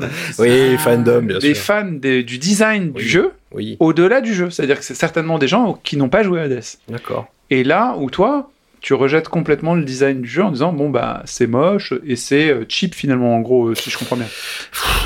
Alors, je, je trouve pas que ça a l'air cheap, c'est juste que c'est une direction artistique euh, qui je, me- partage, je partage pas du tout Ah ton ouais, avis ouais, d'ailleurs. ouais, hein. non, mais c'est juste que c'est une direction artistique qui moi me parle absolument pas et, et- et- C'est les mecs qui avaient fait Transistor si vous connaissez. Ouais. Et a, et- et a Ouais, tendance à me, moi, me positionner en rejet du truc. Alors que ça se trouve, j'adorerais le jeu, hein, mais clairement, ça m'attire absolument pas du C'est simple fou fait de sa direction que- artistique, mm, qui est, euh, qui est très tranchée, qui est- que, que je comprends qu'on adore, que moi je trouve très moche. C'est- Comme c'est- quoi, on a des goûts très très variés parce que moi, Binding of Isaac, c'était, enfin, ça fait vraiment partie du truc qui m'a bloqué sur le jeu, hein, la, la DA Ah oui, clairement. c'est dégueulasse, oui, c'est- Et pourtant, c'est dégueulasse et t'aimes bien y jouer, tu vois. Ouais. Et à la Hades, tu dis c'est dégueulasse, mais t'as pas envie. J'ai des goûts de merde. Mais- Non, non, mais non, non, mais c'est pas, du tout ça. C'est pas du tout ça. C'est pas un jugement. C'est le problème, c'est le problème des souvent des jeux, c'est que parfois tu regardes l'emballage et c'est pas forcément Ouais. le jeu auquel tu vas jouer. Ouais. Et euh, t'as t'as t'as pris Don't Starve, t'as détesté, et euh, Hades tu le prends pas, et je me mets ma main à couper que le gameplay, et je pense que Ah oui, tu le contre, sens en pense que fait, tu que le gameplay, je- tu vas pense, être, tu vas le détruire. Tu vas adorer, tu vas le détruire, tu vas faire l'amour avec. Mais le problème, c'est que le design, voilà, te met une barrière impossible. Alors Alors, que la qu'Hades musique, elle est t'ouvrait les aussi. portes et le, le- enfin, pardon, et Don't Starve t'ouvrait les portes et tu, tu l'as rejeté. Donc c'est, toujours délicat de, de, de conseiller les jeux et ainsi de suite. Tu voulais Ouais, dire un truc, sûr. Samuel Ouais, on, on retrouve ce que disait tout à l'heure euh, Laurent et Guillaume sur le, le jeu à boucle. euh, c'est un jeu qui va être souvent assez exigeant, parfois abrupt pour y rentrer. Et on, du coup, il y a un très fort impact euh, qui peut parfois décourager lorsque c'est notre premier contact avec ce type de jeu de l'univers et de la direction artistique. On va chacun avoir des goûts différents. On va kiffer ou pas euh, celle d'Hades, kiffer ou pas celle de Binding of Isaac euh, ou d'un autre jeu. Et l'accointance qu'on va avoir avec euh, la direction artistique et l'univers du jeu, est-ce qu'il est SF, est-ce qu'il est euh, mythologie grecque, etc., va faire qu'on, ça va nous aider à, on va être transporté dans l'univers, on va avoir envie d'aller plus loin et de découvrir ce gameplay. Et c'est marrant parce que Guillaume disait tout à l'heure, ouais, l'histoire méta, les relations entre les deux, c'est un peu la cerise sur le gâteau. Euh, moi, je connais des gens, c'est leur motivation Ouais, pour se sûr. faire des runs à Hades. Ils veulent kiffer ça, ils veulent découvrir le truc, et c'est pour ça qu'ils se font des runs. Et euh, tu demandais effectivement, Yacine, tout à l'heure, quel était l'intérêt de jouer à un jeu qui se répète? C'est là qu'on va avoir une grosse différence pour moi entre les roguelites, les roguelites et les loopers. Euh, les jeux à boucle et les rogue, euh, les jeux à boucle. euh, pas- Ouais, euh, boucle temporelle ou juste en die and retry. Pour moi, Ouais. un die and retry, c'est hop, tu recommences, tu reviens avant, euh, t'as pas plus d'XP, t'as même perdu ton XP, il faut que tu ailles la récupérer, etc. Là, on va pas être sur du procédural, on va être sur du systématique, du, sur du séquentiel. L'intérêt qu'on va avoir à faire se répéter, c'est à devenir meilleur et à voir sa progression. Et en tant que joueur, se voir devenir meilleur, c'est extrêmement gratifiant. Passer une zone de plus en plus vite, etc. Parce qu'on va avoir appris que le monstre il saute là, etc. euh, qu'on peut éviter comme ça. On va taper le boss, on va apprendre son pattern et on va aller de plus en plus loin à chaque fois. C'est là qu'on va trouver le jeu plaisir dans la répétition, sur un jeu séquentiel. Et sur un jeu effectivement procédural, on va avoir le plaisir du scoring, d'aller systématiquement plus loin, d'avoir une redécouverte à chaque fois quand on va pas vivre la même expérience. Et pour le roguelite, ce qu'il a apporté, c'est cette progression méta. C'est ça qui va nous donner aussi la motivation de se répéter, c'est de découvrir un personnage plus fort, de découvrir une histoire, euh, de d'avancer dans cette histoire. Et en fait, le fait de devenir meilleur sur la boucle, c'est ça qui va nous faire avancer. Ça va être la mécanique de gameplay. Guillaume? Euh, En fait, ouais, je pense que c'est un peu la différence justement entre le roguelike et le roguelite. Où en gros, normalement, dans le like, comme tu gardes pas du tout ton expérience, quand tu meurs, tu reviens à ton personnage de départ et il a pas, il garde rien de ce que tu as eu avant, en fait. C'est dur ça. Bah, du coup, ouais, c'est ça qui L'intérêt, ça va être le scoring hein, là-dessus. Bah alors après, ça va être le scoring, mais ça va être effectivement d'aller de plus en plus loin. Et, mais là, pour aller de plus en plus loin, t'as pas d'autre choix que d'être meilleur dans le jeu, Mm. en fait. Le jeu, il te donne aucune autre, euh, aucun autre biais, en fait, pour, pour t'améliorer dans le jeu. Mais là où c'est plus finalement subtil, je trouve, dans le roguelite, c'est qu'au final, bah, c'est un mariage des deux.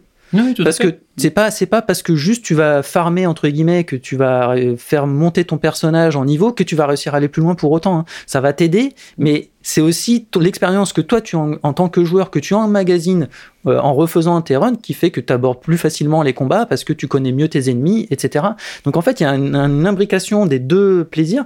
Je pense que c'est pas aussi grand effectivement qu'un que sur un roguelike où là si, tu arrives à battre un boss que t'as pas réussi à battre pendant 3 heures bah, c'est sûr que tu dois avoir un kiff de ouf parce que tu sais que tu le dois vraiment qu'à toi entre guillemets. Et pas euh, voilà enfin c'est peut-être sans doute pas le même plaisir mais il y a enfin je trouve que ça se retrouve malgré tout aussi un petit peu dans les dans les dans les roguelites et c'est là où la, la, la, la recette est bien foutue je trouve. Mais tu, tu ouvres la porte effectivement à la grosse difficulté de ces jeux-là, surtout effectivement pour les light avec la progression méta, c'est l'équilibrage. Euh, Ouais. Pouvoir permettre aux joueurs, ou même un roguelike, euh, effectivement, de repartir de zéro et qu'il ait envie d'y retourner, qu'il puisse Ouais. progresser, etc. C'est des jeux qui sont extrêmement durs, Mm. même si ça nous paraît simple parce qu'on dit ils ont fait une folle boucle de gameplay, et ils sont durs à, à- à programmer et à équilibrer. Est-ce que vous pouvez me citer, euh, donc on parle depuis le début de roguelite, comme le coca, Mhm. Euh, Sans H. euh, sans H, et on va s'orienter progressivement vers les loopers, les boucles temporelles. Est-ce que vous pouvez me citer, du coup, celui qu'on on cite euh, non-stop, mais qu'on j'ai pas d'exemple de roguelike Bah, je sais pas si Binding- visiblement, sais- nous, on joue pas à ce genre de truc. dans Binding of Isaac tu quand tu meurs tu repars de 0-0 non? Tu gardes pas L'idée, c'est de ne plus avoir son expérience, d'être Tu repars dénu, de zéro, mais dépouillé. bon, Il y a- il y, y a les marqueurs de, de niveau et de, et de boss qui sont réguliers, donc euh, c'est du roguelite, pas like. Ah ouais. Mais t'as- tu t'emmagasines pas de l'XP Par contre, alors par contre dans Binding of Isaac, quand tu arrives à la fin du monde 1, par exemple, ça fonctionne en étage, et ben Ouais. c'est pas toujours le même boss. Oui, oui, C'est oui. des boss euh, random, tu vois. et voilà, et par- enfin les boss sont pas placés de la même Mais, manière. par exemple, Mais bon, tu les retrouves tous au final, quoi. Mm. un jeu auquel moi je joue, j'en ai pas parlé, euh, Darkest Dungeon. Ouais. Mm. C'est un rogue like. Non. Bah non. Puisque tu fais progresser ton village de manière méta à chacun de tes runs. Tu repars pas du jeu à chaque fois que tes personnages meurent. Tu repars pas de zéro. Bah, mon village, il a pas évolué a priori. Euh, Si, puisque euh, les personnages sont pas les mêmes. Tes personnages vont mourir, donc tu vas avoir de nouveaux qui vont arriver dans la caravane. T'avais des personnages qui étaient en train de se soigner. À chacun de tes runs d'exploration de donjons, Ah oui, c'est vrai qu'il reste euh, soit à l'asile, soit c'est les prostituées, soit au, soit voilà, au tu vas les bar. soigner, etc. T'as une progression de toute façon C'est entre les deux quand même. Hein. C'est pas, tu récupères pas un personnage qui aurait acquis de l'équipement ou Bah, euh, si, de la si, sur, si stamina. survit à ton run. Si survit à ton run, tu le gardes. Ouais, ouais, c'est vrai. Parce que, alors que non, mais le problème c'est qu'ils survivent, ils survivent pas. sur un vrai rogue, s'il survit, euh, c'est pas grave. Tu rep- le, si tu vas au bout, que tu bats le boss, tu repars quand même de zéro au bout. Dans, dans Darkest Dungeon, le truc c'est que ils peuvent tous mourir à la fin de ton run et ils reviennent pas. Et tu peux décider de renoncer à ton exploration et là tu récupères ton équipe dans Hmm. l'état où elle est, notamment mentalement. Et ils, pe- ils reviennent pas, sauf qu'ils vont dans ton cimetière. Et t'as des events où tu peux ressusciter les morts. Donc t'as une progression méta. Et tu peux récupérer un personnage qui est mort. Alors là, je te rejoins dans mes conversations privées, c'est que le fait d'avoir joué à de early access et, de pas être allé au-delà, je n'ai pas eu ces, euh, ces... Ah, ces ajouts. C'est bah, l'event aléatoire. Je l'ai eu une fois en. en- Ah, event est aléatoire, mais c'est Ouais. du coup, c'est pas le principe de jeu de base. Bah non, mais ce qui prouve que C'est t'as une une progression roulette. méta. C'est une roulette. Ok, d'accord. Mais c'est entre les deux, du coup. Oui, enfin c'est bon, c'est le principe façon, du light. Si tu veux forcément un exemple, je sais pas si ça sert à grand chose d'en d'en avoir ou pas, tu vois. Enfin, en Bah, tout pour cas, les auditeurs, au moins qu'ils sachent de quoi il s'agit. Parce que tu Moi, vois, je- moi, je, je sais sais pas. pas. Est-ce qu'il est-ce qu'il y a encore des vrais roguelikes ouais, c'est ça la question. Est-ce que les gens veulent s'infliger Et- ça, en fait et C'est ça. Je, je suis pas sûr que ça existe encore. il y a des hein. gens qui ont réfléchi à ça, euh, juste pour citer le nom, euh, parce qu'on on va pas rentrer euh, dans la définition technique, mais ceux qui sont intéressés par ça peuvent aller voir la définition de Berlin, où effectivement les développeurs de Ça euh, commence jeux de déjà rogue- très mal. Voilà. Ouais. l'interprétation de Berlin, pardon, excusez-moi. L'interprétation Interprétation et Berlin. Vous imaginez le degré de geekitude. Ouais. Voilà, euh, les développeurs de jeux de type rogue euh, se sont réunis et ils sont euh, grattés la ceinture en disant voilà c'est quoi le vrai La rogue ceinture. C'est la peinture, pardon. Et euh, qu'est-ce qui définit? Est-ce que c'est modal, pas modal, permades, pas permades, etc. Donc, parce que en fait, tout le monde se qualifiait de roguelite. Roguelite, c'est un des jeux les plus, comme on disait en introduction, c'est là où il y a le plus de guerres de clochers pour savoir qui est quoi, quel jeu, etc. Chacun a C'est apporté pour ça qu'au final, je pense qu'on s'en fout un peu, quoi. Tu vois. Moi, je pense qu'il faut les lâcher Ouais. le truc, en fait. Il y a le rogue de départ Et après euh, il y a Des ses évolutions. dérivés. Ouais, il y a Ouais. des jeux. C'est ça, le jeu, le jeu il a évolué et maintenant peut-être que les likes en fait ça n'existe plus, tu vois, tout simplement. J'en sais rien, moi je suis pas un expert du truc, mais en réalité je pense qu'on sait pas vraiment le truc important. Enfin, c'est si, si j'essaie de, Moi, donner des définitions qui fait c'est quoi l'intérêt de rejouer la répétition, tu vois, on était là-dessus en fait, c'est Mm. tout. hein. C'est ça qui est, c'est ça qui est intéressant. Malgré tout, c'est une nuance dans le jeu. Le jeu c'est quasiment la même chose à quelques nuances près, quoi. D'accord, donc il n'est pas nécessaire d'aller chercher, Ouais, explorer. Ouais. l'originel. C'est ça. De toute façon, 9 fois sur 10, si tu cherches sur le web les meilleurs roguelikes, il va te donner des roguelites.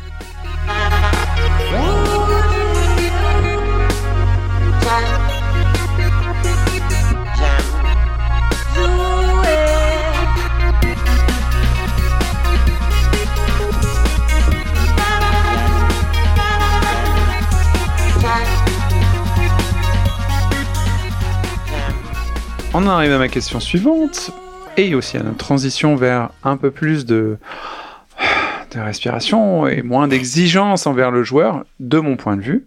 Euh, quelle est la différence entre un looper, un jeu où il y a une boucle temporelle, et un rogue light?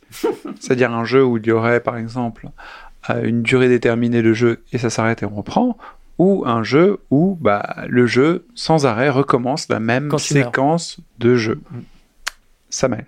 Oh bah, on l'a dit tout à l'heure, ça va être effectivement est-ce que le monde euh, est le même à chacun de tes euh, redémarrages ou pas? Euh, Il y a des jeux récents qu'on fait parter- par les deux, alors je confonds toujours, c'est Outer Wilds. Outer ou- Wilds, c'est bon, Outer c'est Wilds, bon, tu es ça. bon. Voilà. Ou euh, Deathloop, voilà, euh, qui sont en fait Ouais, le, les- le monde est toujours le même et toi tu vas évoluer différemment et essayer de comprendre ces mécaniques. Là on va être dans du loop, dans du looper. Sur un rogue euh, et autres dérivés, le monde va changer à chaque fois que tu vas recommencer. Return... Returnal, pardon, c'est un roguelite? C'est un roguelite. C'est un roguelite, Le, ok. le monde change à chaque, euh, chaque mort, chaque visite, chaque run. Mm. L'agencement des salles, comme dans Rogue Legacy, est différent à chaque Mm. fois. Alors que Deathloop, euh, c'est la même chose. Et que si Ouais. tu et que si t'étends le truc et que vraiment euh, bah, tu commences à réfléchir euh, en dehors des cases, bah les From Software en fait c'est des J'y loopers. pensais, ouais, C'est- exactement. C'est totalement des loopers. Ah, c'est, mais c'est et et je, je suis- parlais tout à je l'heure suis de- pas forcément d'accord avec le fait de. C'est même dans l'ADN des jeux vidéo. hein. mais c'est l'ADN des jeux vidéo d'être dans, dans, dans la boucle et dans la répétition. Et je suis pas forcément d'accord avec ce que tu disais tout à l'heure où tu disais, euh, enfin je sais plus qui disait ça, je sais pas si c'est toi Yacine, qui disait bah voilà t'as des jeux où euh, bah notamment les From Software où euh, t'arrives euh, devant un boss, euh, tu perds ton expérience et, et du coup tu bah tu gagnes rien jusqu'à ce que tu meurs et t'y retournes. Je suis pas d'accord avec ça. En fait tu gagnes toi Ah oui, euh, bien sûr. de l'intelligence de gameplay en La fait. Tu as de la compréhension du monde, la compréhension du jeu. Et du coup, bah sur le papier, dans les stats, ouais, dans le jeu, il y a, on te dit pas, ouais, oui, t'as gagné un item ou t'as gagné un machin ou un niveau. T'as pas monté tes jauges, mais t'as non- monté ton expérience t'as monté, t'as, monté ton, ton, ta capacité de joueur à euh, joueur. faire C'est face ça. à ces défis. Et finalement, c'est comme si tu mettais des points dans, te- dans ton niveau d'intelligence dans le jeu, Ouais. sauf que tu balanceras Bien pas sûr. des sorts qui vont, qui feront plus mal, mais c'est juste que tu sauras plus ce qui va se passer. Et le fait de savoir ce qui va se passer, tu peux mieux les anticiper, et vu que c'est des jeux où au poil de cul faut réagir, bah, tu seras meilleur. Donc, euh, Hmm. et pareil, pas que ça c'est pour par exemple un combat de boss, mais par exemple dans l'exploration d'un donjon, quand tu explores un donjon, eh ben oh bah je, suis déjà fait là. Ok bon bah là c'est là qu'il y a le connard qui sort de, c'est ma expression, mais il y a, l'autre euh, couillon là qui sort de, droite là qui me saute dessus et qui me me fait un coup de coup de couteau dans la gorge sans me prévenir. Là je sais qu'il est là. J'arrive, je tourne un peu la caméra et puis je fais une roulade et puis hop j'en mets une dans le dos. Voilà, et ben tu gagnes en intelligence en fait par l'expérience et c'est des boucles de jeu finalement tout ça. C'est pareil. D'accord. Et du coup, euh, typiquement, là, ce que tu décris, c'est que c'est quand même l'expérience de base pour tous les gens qui ont une culture, entre guillemets, euh, j'allais dire judéo-chrétienne, mais pas du tout, une, une culture euh, Nintendo. Ancienne. Quand tu as une culture ancienne Nintendo, qui est donc un, c'est quand même un socle pour les gamers, la culture Nintendo, t'apprends les patterns. Ouais. Euh, quand les gens ont un, un goût immodéré pour euh, Zelda et ainsi de suite, t'as la science du pattern et tu euh, t'améliores avec la connaissance, l'implémentation progressive des Mhm. patterns. Mhm. Et face à des jeux comme ça, tu es normalement plus armé. Guillaume? Sauf que la grosse différence, et pour moi c'est là euh, la, toute la force euh, justement des rogues en l'occurrence, plus que des boucles temporelles, et c'est que euh, par exemple tu prends un Mario Bros euh, de base, euh, et je vais parler vite fait de speedrun, on voit différents types de jeux en fait euh, en termes de speedrun. Euh. C'est euh, d'un côté tu as ceux où finalement pour avoir le meilleur temps c'est que de l'exécution parce que il se passe toujours la même chose. Typiquement Mario Bros. Les ennemis sont toujours au même moment, etc. Donc c'est toi tu joues une partition comme comme pour la musique, faut que tu les inputs, faut que tu les fasses euh, les, les commandes que tu fais sur ta quand tu fais ta salade le soir. Exactement, faut euh, que le sais ce timing il soit fais. parfait et en gros c'est juste voilà ta, ta capacité à toi de rentrer les, les bons les bonnes commandes au bon moment et de jouer la partition de manière parfaite et c'est comme ça que tu vas faire un speedrun. C'est de la Alors- musique. Exactement, c'est pour ça que je dis que c'est comme une partition de musique. Hmm. Alors que avec les jeux plus modernes, même, euh, même sur des jeux comme euh, les From Software où tu as des ennemis qui sont tout le temps au même endroit, donc tu sais qu'il va, il va, il va, il va t'attaquer à, ce moment-là, sauf que il a plusieurs attaques différentes. Et ça, ça fait partie. Du coup, tu as une partie d'aléatoire qui vient quand même dans ton jeu. C'est pour ça le procédural, c'est de l'aléatoire aussi quelque part, quoi, tu vois. Donc le fait d'avoir une, de l'aléatoire dans ton jeu, en fait, ça rend une expérience différente à chaque fois que tu relances ta partie. Quand tu vas rencontrer le boss, bah voilà, même en speedrun, les mecs, ils, ils- pourtant ils ils l'ont affronté je sais pas combien de fois le boss, ils ont des techniques imparables, enfin presque imparables, tu vois, pour pouvoir défoncer un boss dans Dark Souls en, en trois coups. Sauf que ben ils vont jamais mettre deux fois le même temps Ouais. pour battre un boss parce qu'en fonction des patterns qu'ils vont avoir en face, et ben ça va ça va changer tout simplement Une le fois truc quoi. sur 3000 où il va faire trois fois cette Et voilà, de et- exactement. tu tu t'y attends absolument pas et t'es là. Et il y a des merde. trucs, il y a des trucs qui sont très rares, mais qui peuvent se produire. Et quand ils se produisent, bah, les mecs sont perdus des fois. Et ils perdent euh, alors qu'ils ont fait 100, 100 fois, euh, 200 fois le combat, quoi. Est-ce que les jeux à répétition, avec des, euh, des, euh, des acquis euh, de répétition où tu vois comment fonctionnent les boss, comment fonctionnent les niveaux, comment tu apprends euh, du jeu. Est-ce que du coup, ça travaille ta plasticité intellectuelle pour euh, du coup être très réactif à la nouveauté, à, euh, au changement de fréquence, euh, à des choses comme ça? Est-ce que c'est euh, peut-être même des, compétences qui sont euh, transférables du jeu vidéo vers le monde euh, réel? Est-ce que ça te t'améliore en tant qu'humain? Mais souvent dans le jeu vidéo, on est là face à des, euh, à des euh, le jeu. enfin, Sur la prise de décision, Chez J'aime ouais. jouer, enfin en tous les cas chez moi, et je pense que chez vous aussi, chez J'aime jouer, euh, il y a la forte conscience, fierté de savoir que le jeu me rend meilleur. Euh, me permet de voir des univers que j'aurais jamais explorés parce que j'en ai pas les moyens ou je ne suis pas de, de ces univers-là, mais aussi euh, m'expose à des façons de réfléchir que je n'aurais pas abordées en temps normal. Et du coup, me permet de réfléchir de manière supérieure, que ce soit pour lire une carte, me déplacer ou exécuter des tâches. Je parlais d'exécuter, de, Hmm. d'exécution euh, par fréquence et ainsi de suite. Est-ce que cette plasticité face à la nouveauté, dans un, c'est-à-dire qu'une tâche transposée dans un contexte un peu différent, est-ce que ça c'est quelque chose qu'on peut transporter grâce justement à un jeu à répétition comme un roguelite ou un jeu de boucle? Guillaume?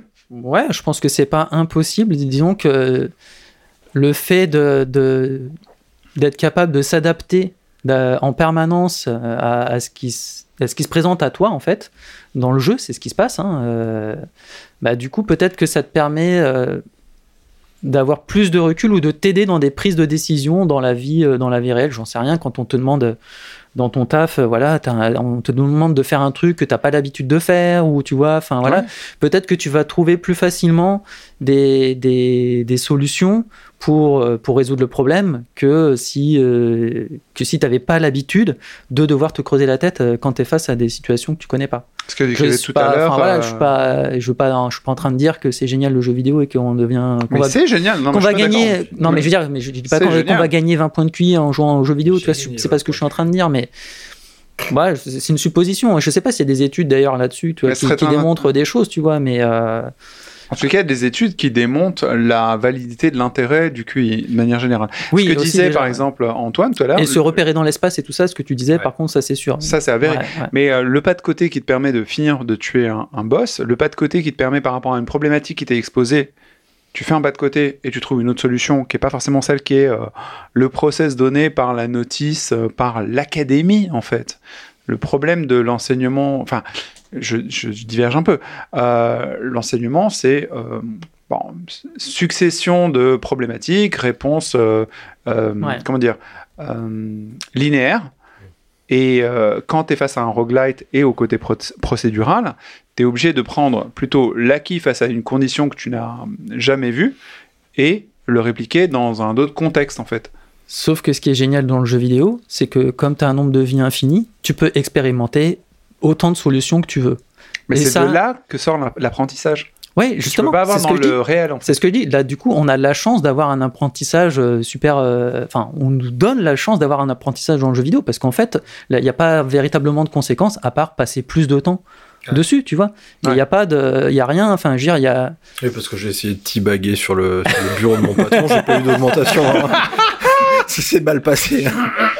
Non, mais après, il faut effectivement être assez spécifique, mais c'est très intéressant. Au seuil de ce podcast, on arrive à juste cette, cette question. Donc, je fais ce pas de côté, mais ça va durer longtemps.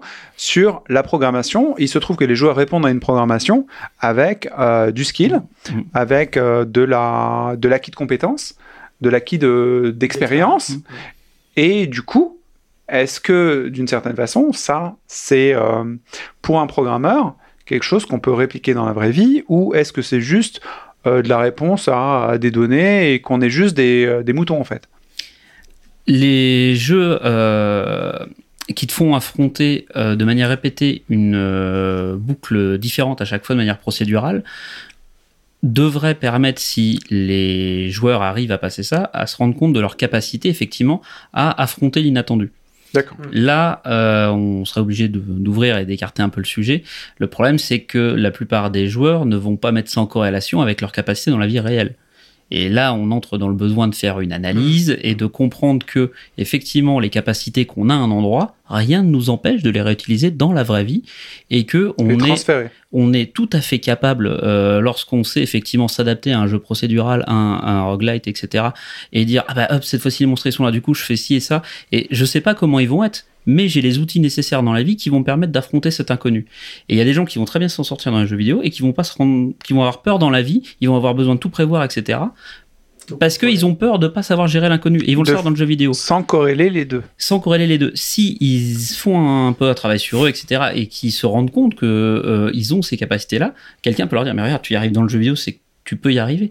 Donc oui, mais ça c'est un sujet plus large. Le jeu vidéo peut nous servir à apprendre des choses sur nous et nos capacités dans la vie. Et la capacité à affronter l'inconnu parce qu'on ne sait pas de quoi demain sera fait. Mmh. Et on a beau Mmh. toujours planifier dans la vraie vie, on sait très bien que c'est l'inconnu qui va arriver, ce qu'on n'a pas planifié. C'est une réflexion hyper pertinente en ce moment dans le monde réel. Tout à fait. Euh, savoir lâcher prise et savoir qu'on a les armes nécessaires pour affronter l'inconnu plutôt que de prévoir l'inconnu, c'est quelque chose euh, que le jeu vidéo devrait apprendre aux joueurs, puisqu'on a pour beaucoup cette capacité. Moi, c'est ma croyance, et c'est, j'espère, la, croyance que je distille depuis qu'on a fait euh, J'aime jouer. Je trouve que souvent on se dépasse en jeu vidéo, et avec trop de modestie ou gêne par rapport au, au loisir jeu vidéo, pas le média. Le loisir jeu vidéo on- qui est dégradé socialement, Mhm. euh, il est mal apprécié en tous les cas socialement par rapport à la musique, au cinéma et ainsi de suite. Quand on voit l'état du cinéma, le jeu vidéo est quand même bien mieux portant euh, en termes de thématique et de richesse. Mhm. Euh, je me dis que ce que nous, on arrive à faire en jeu vidéo, il faut qu'on trouve en tant que joueur. Fédérons-nous, joueurs? Enfin, je plaisante, hein, vraiment, mais euh, j'y crois un peu. euh, pour Gamers Unite. exactement pour essayer de transférer euh, ces capacités qui me semblent délirantes simplement parce qu'on a passé trop de temps dessus les gars c'est tout on a juste on n'a aucun mérite on a juste passé trop de temps dessus puis on aime bien ça et du coup on a des trucs en main qu'on n'exploite pas et c'est une richesse sur lesquelles on est assis on devrait pas être assis dessus on devrait en profiter et en faire profiter les autres parce que bah, ils le savent pas tu vois sans être prosélyte il y a moyen de faire des belles choses. Guillaume? Alors je mets juste un petit, pas un petit bémol, mais euh, j'ai juste, voilà, un petit peu, euh, pas baisser vos attentes là-dessus, mais faut, faut pas oublier que euh, les jeux vidéo, en fait, le- les univers qu'on voit dans les jeux vidéo, ils sont fabriqués en fonction des capacités de ton personnage. Donc en gros, euh, ils sont faits pour que tu sois le dieu du monde dans lequel, euh, dans lequel tu es. Au début, t'es pas, voilà, tu, tu progresses petit à petit quand tu avances dans le jeu, mais il est vraiment fabriqué pour, euh, pour toi en fait, pour, le, pour ton personnage. Alors que dans la vie, c'est pas, c'est pas exactement ça. Enfin, peut-être que tu peux le voir comme ça. hein. Tu peux le voir comme le monde, en fait, il est fabriqué pour toi et que c'est toi que tu as toutes les capacités de, de, de pouvoir faire tout ce que tu veux dans le monde. C'est une façon de voir les choses, quoi, tu vois. Si tu arrives à transposer effectivement ça dans la vie, pourquoi pas? Laurent? Je reviens, je, je suis d'accord avec, euh, avec Guillaume et, et je rajoute, bon, ça dépend aussi beaucoup de, de la personnalité de chacun, mais quand tu prends un jeu, tu, il, peut te, il peut être aussi violent que tu veux, tu l'as choisi le jeu. Donc tu acceptes cette violence, tu acceptes ce défi, tu acceptes l'imprévu notamment tu acceptes cet imprévu-là, et dans le meilleur des cas, tu le, tu le, tu le dépasses, cet imprévu, et tu deviens le dieu du jeu. En fait, tu l'as déclenché finalement, c'est ce que tu dis. Tu sais Bah. qu'il arrive parce que tu l'as déclenché. tu as le jeu te fait une proposition, tu l'acceptes et tu acceptes ce défi aussi dur soit-il et tu euh, et donc tu y arrives. On va parler de résilience, je crois. C'est possible. Mais dans la vie réelle, tu choisis rien. Et Hein des fois, enfin, tu choisis rien. Enfin, Les pour événements. moi, pour moi, je choisis rien. Les événements, les événements t'arrivent dans la gueule. Et aussi dur soit-il, t'es pas préparé à ça. Carrément. Et tu peux te dire, ouais, j'ai fini ce jeu, je, je, je peux relever le défi, ou je peux avoir les outils pour. Le monde fait que euh, peut-être que pour toi ça marche, pour d'autres, c'est redevenir, c'est revenir au niveau zéro, sans expérience. Tu recommences le jeu au début. D'accord, la transférabilité, elle Sauf est que pas si évidente. C'est pas Quoi. complètement vrai quand même. Bah, je sais pas. Moi, je j'ai pas de vision idyllique entre. euh, honnêtement, hein, euh, à part, à part le, la, on va dire la capacité à se déplacer, à, à comprendre son univers, euh, uni- euh, son univers réel, l'univers 3D, enfin avoir la perception des distances ou, ou du déplacement, enfin que sais-je, je- très bien. Mais le côté, euh, le côté manager, euh, enfin euh, happy officer, manager, machin, qui te dit, qui te dit, si tu arrives dans le jeu, tu peux, tu peux gagner ce défi de la vie. Ah oui, tu le sens comme pas. ça, ouais. Ouais. ok, merde. C'est pas ce que je voulais dire. Ok, je comprends tout à fait. Euh, moi, j'ai vu. euh, Ok, ok, ok. Je, je comprends et je, je suis pas, je vais pas essayer d'être prosélyte en disant ouais le jeu ça change ta vie. Si tu joues pas, t'as raté ta vie. Non, mais Ach- tu Achète une Rolex à la place. Je sais pas Moi, quelle ça me, connerie. disons que ça me convainc pas. Je vais pas militer contre, mais ça me convainc pas. D'accord, ok. Euh, ouais, mais j'ai. Ok, d'accord. Ok, je, je vais essayer de me contraindre à, à, à pas revenir là-dessus parce que On a tous notre, euh, longtemps, ouais. on a digressé et puis c'est pas tous notre euh, dans les boucles en tout cas. euh, euh, Est-ce que Boucle là maintenant. je vais boucler là Merci. Le message est affiché sur mon écran. Je vais en prendre compte vu que je suis un joueur. Très bien. Oh, putain, ils sont durs les gars. J'espère que les auditeurs sont moins durs. Ça se trouve, genre des messages de haine et tout. Non mais te rends compte, euh, le jeu c'est pas la vie, bouffon. Crève, crève, tu sais, crève sur Twitter. Bref. Euh, Les Ukrainiens qui ont platiné Dark Souls. On va dire que ça améliore la vie, hein, franchement.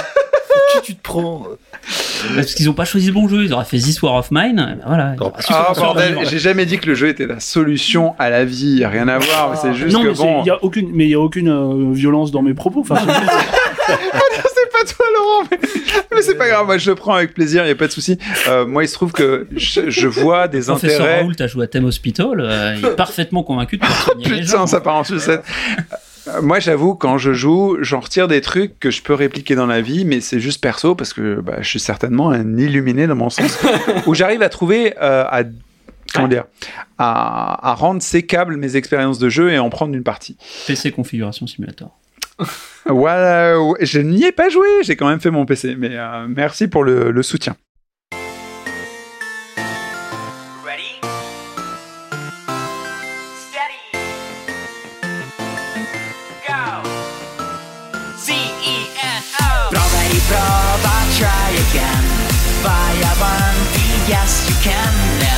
Give up e vincerai. Dai, dai, dai, che ce la farai. Prova e riprova, try again. Go and fight until the end. Il number one diventerai. Dai, dai, dai, che ce la farai.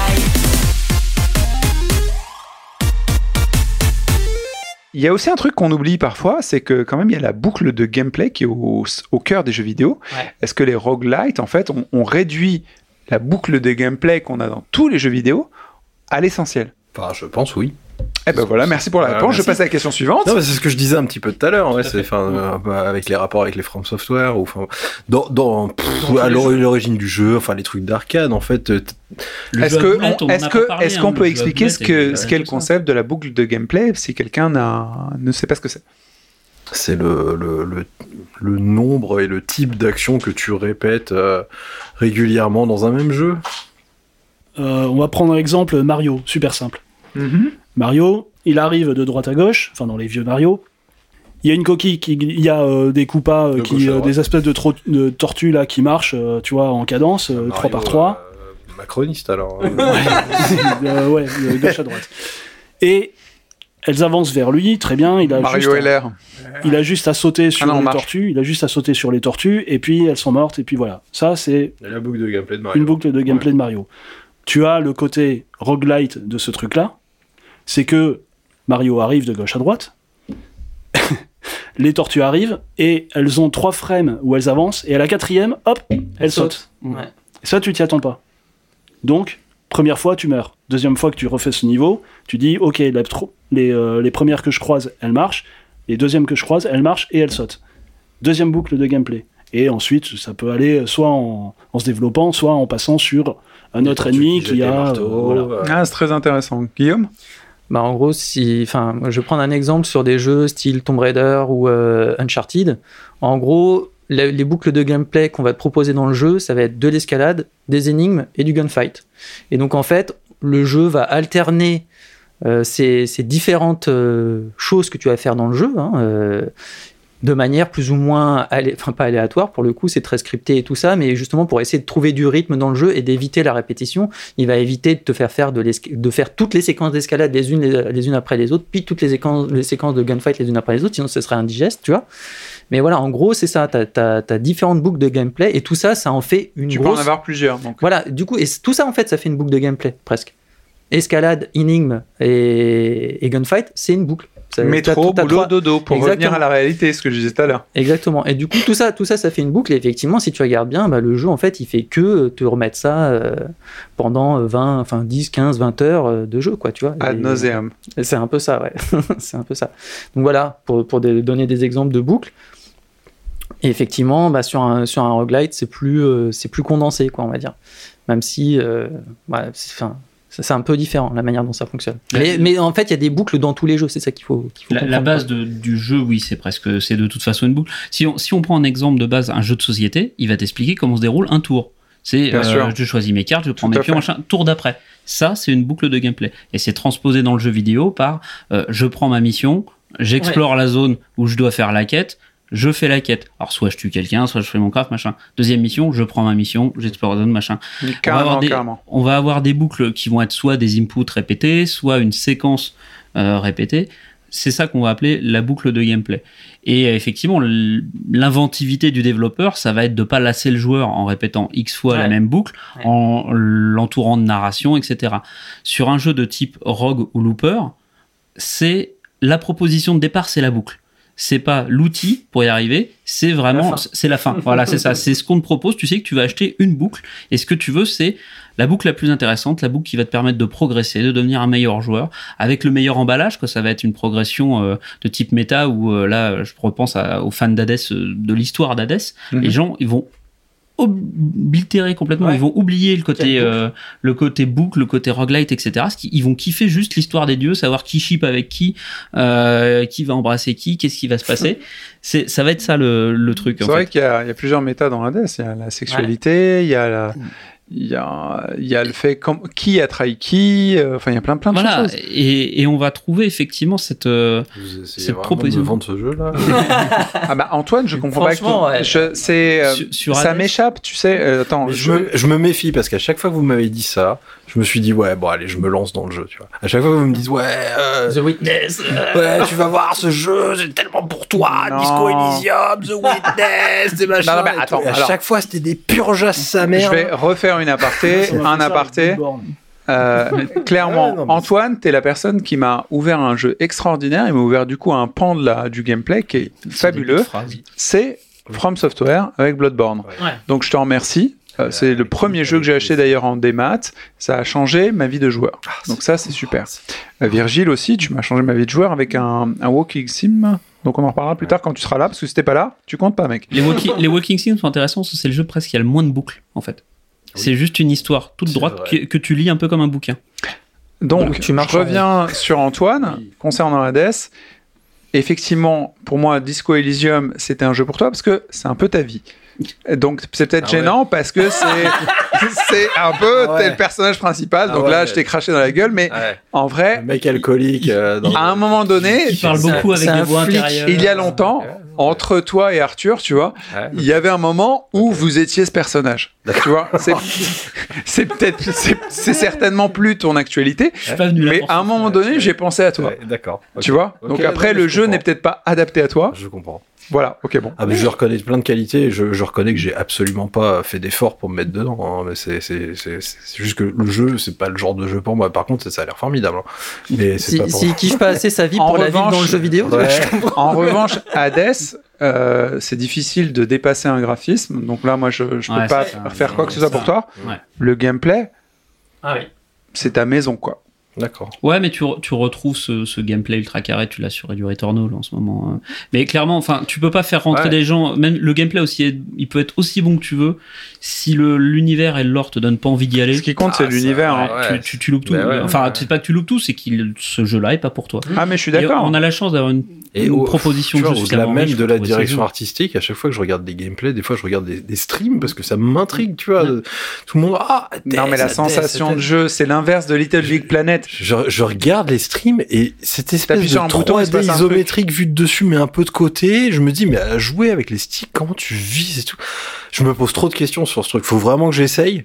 Mais Ah, tu y as pas joué? Ah non, bah non, non, non. Et moi, bah non, je mais sais que comme, comme- j'adore- enfin, il faut que je l'achète. Ah, mais je te donne ma Switch. Non, mais je te donne ma Switch. Vas-y, je te la Si tu donne. sur Switch, d'accord. Bah, Je te le donne, je te, la donne. Il est en stream. dessus. Non, mais je vais l'acheter à 15 euros là. Mais je l'ai, je te le donne, je te donne tout. Moi, moi, je sais Mais que c'est un jeu que j'adore regarder en trop, stream, c'est- mais que je ne veux pas. Je sais que c'est pas pour moi manette. Franchement, mec, je, je te filme ma Switch, il y a 15, euh, 100 jeux dessus, prends tout, hein, vas-y. Essaye. Prochaine fois, prochain podcast, je te file ça. J'ai- J'aime jouer le bon coin. ouais. Non, mais non, mais non, là, clairement. Le... Et attends. après, il pourra nous cracher dessus pour de vrai, tu vois. Après, si t'aimes pas, t'aimes pas. Il y a même pas, il y a même pas de drift sur ma Switch. Je te file, la- je file Ah. la manette pro. La Ah, manette pro, parce que le reste, c'est de la merde. C'est bon. Euh, bref, Oui. c'était désolé euh, auditeur, il fallait qu'on passe par là. C'est euh, c'est le fait de. ben, ça fait 7 ans qu'on fait un podcast, donc euh, on a nos petites relations. Si vous avez suivi, vous savez de quoi on parle. Voilà. Euh, il faut que je pose une autre question pour passer à autre chose, donc je le fais tout de suite. Est-ce que les créateurs euh, sont, des feignasses? Question posée par notre ami Manu. Euh, Est-ce que c'est une vraie idée ou c'est une économie de moyens parce que les créateurs sont des gros branlos? Euh, Samael, ça l'intéresse. Je pense pas du tout que ce soit des feignasses, bien au contraire, parce qu'on a commencé à évoquer l'idée tout à l'heure.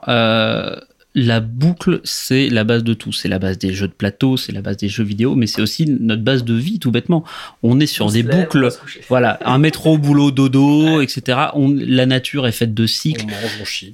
Tout est basé sur des cycles et j'étais très surpris. Moi, une fois, j'ai découvert ça très tardivement dans la musique. La musique, c'est ni plus ni moins que des boucles. J'étais à un concert, le mec, il était tout seul avec sa gratte, il avait une euh, une, pédale. une pédale, voilà. Il a commencé à, à gratter trois accords. Hop, il a de dit, juger hop, les gens là. j'ai j'ai fini d'enregistrer.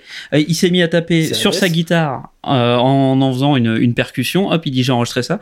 Et après, il, les a, il a mis les boucles avec une- un certain tempo de répétition, une certaine vitesse. Et au bout d'un moment, putain, il, ça s'est mis à faire du Pink Floyd. Je dis d'accord, en fait, la musique, c'est ça, c'est différentes boucles superposées avec Bah oui. différents rythmes, etc. Quand tu le sais pas, bah, t'es tout con quand tu le découvres. Mais tout est fait de boucles. Donc, c'est pas des feignasses, c'est juste qu'ils ont extrait euh, un des, une des bases de, de la vie, on dit bien le cycle de la vie, tout est en boucle. Tu vas chanter là? Bah, oui, vu le temps pour qu'il fasse beau, je vais chanter, j'ai une voix en or. Éternel. Guillaume? Alors moi, je pense pas que je pas j'ai- jeter le discrédit sur les sur les développeurs de jeux vidéo et tout ça. Je pense pas que ce soit des, des feignasses. Mais j'ai quand même été particulièrement déçu par Deathloop. On parlait de boucle temporelle. En, l'occurrence, ce jeu-là, moi, j'ai pas compris le succès qu'il a eu parce que Ah, mais dès le départ, moi je l'ai vu. hein. on est très loin des promesses que te fait le jeu euh, au départ. Euh, C'est les gens qui ont fait Dishonored quand même. hein. Et, C'est fabuleux. et même le gameplay, les pouvoirs qu'on a dans le jeu, bah justement, c'est pas à la hauteur de ce que tu avais dans, dans Dishonored, tu vois. C'est moins sympa que, que le, le perso à jouer, il est moins sympa que Dishonored. Et, euh, et puis voilà, tu, repars, tu parcours en permanence les, mêmes, les mêmes niveaux, alors à des heures différentes de la journée, quoique il y en a certains auxquels tu n'as pas accès, etc. Mais c'est à tel point, pas même euh, mensonger, entre guillemets, c'est-à-dire que tu penses que, euh, Oui. que tu vas, comment dire, tu vas résoudre le, le, pro- problème de pouvoir, dans le but, ça, but du jeu, c'est de tuer tous les, du- c'est du de jeu. tuer tous les missionnaires, ou je sais plus comment ils appellent ça. Les visionnaires. Les visionnaires, voilà. Le but, c'est de, de tuer tous les visionnaires pour te venger ou pour sortir, pour casser la boucle. Voilà. C'est le premier truc qu'on t'apprend dans le jeu. Hein, c'est, je, je spoil rien Mhm. du tout. C'est le premier truc qu'on te dit. Et, euh, et en fait, moi, un jeu contre le réchauffement climatique. euh, Dès qu'il y a un visionnaire qui dit Oh, C'est un peu ça. on va cuire. Non. Donc, pour arriver à ça, le jeu. Donc à chaque fois qu'on, enfin le, le jeu se, fait- se finit au bout de quatre niveaux de fait, puisqu'on arrive au soir et donc tous les soirs en fait on meurt et on revient le matin. Ouais, euh, le matin, midi, voilà. après. C'est quoi C'est un chrono ou le fait d'atteindre un niveau fait que tu ça s'arrête? Non, non, en fait, c'est- toi qui décides à tel moment, tu te dis, bon, bah, je quitte la zone. En fait, Voilà. T'as t'as- t'as des zones. C'est un jeu de suicide non. Oui. Enfin, non, t'as- en gros, t'as des zones, t'as 4 ou 5 zones dans le jeu, euh, et t'as 4 périodes, en fait. Ouais. Et t'as matin, midi, après-midi, soir. Si tu vas dans une zone le matin et que tu quittes la zone, tu peux pas continuer le matin dans une autre zone en fait. À partir du moment où tu quittes une zone, ça passe sur midi Voilà. ou après-midi ou soir. Et le but c'est de tuer les, je sais plus combien il y en a, 8 ou 12, enfin bref, euh, sur ces quatre créneaux là en respectant matin, midi, aussi. euh.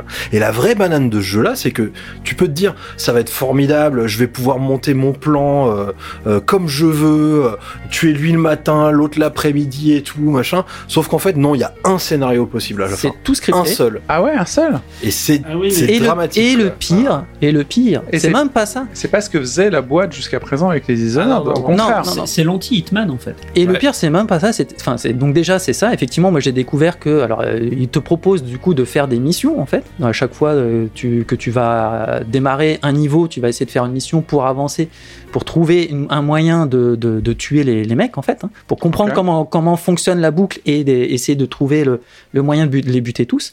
Et moi, à un moment donné, j'étais arrivé à un moment donné Faut où tâter l'eau, quoi. j'avais j'avais un peu noté tu vois sur, euh, sur un papier et tout. Je m'étais dit mais attends lui je- eux je peux les buter le matin eux je peux les faire l'après-midi eux je peux faire le soir etc je fais c'est bon ça y est j'ai le truc en fait. J'ai capté j'ai capté le truc. Je fais le truc et ben non je finis pas le jeu. Pourquoi? Parce qu'en fait en fait c'est un putain de jeu linéaire. Il faut que tu fasses toutes les missions principales si tu fais pas toutes les missions principales et ben en fait tu finis pas le jeu.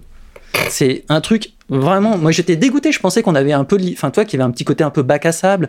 Pas de liberté, donc. même si même si c'est scripté entre guillemets et qu'il faut tu vois que je veux dire il y a pas il y a pas d'aléatoire et c'est c'est tout est scripté. Ok d'accord. Mais que c'est à toi de trouver le moyen de le faire. Et moi je me dis putain ça y est j'ai trouvé le moyen de le faire. Et non en fait non non il faut que je fasse l'histoire. Il faut que je, je remplisse la dernière quête. Si je fais pas la dernière quête ben en fait je pourrais pas faire la boucle. Donc il a fallu que je fasse la dernière quête. Et après je recommence le truc que j'avais trouvé tout seul hein.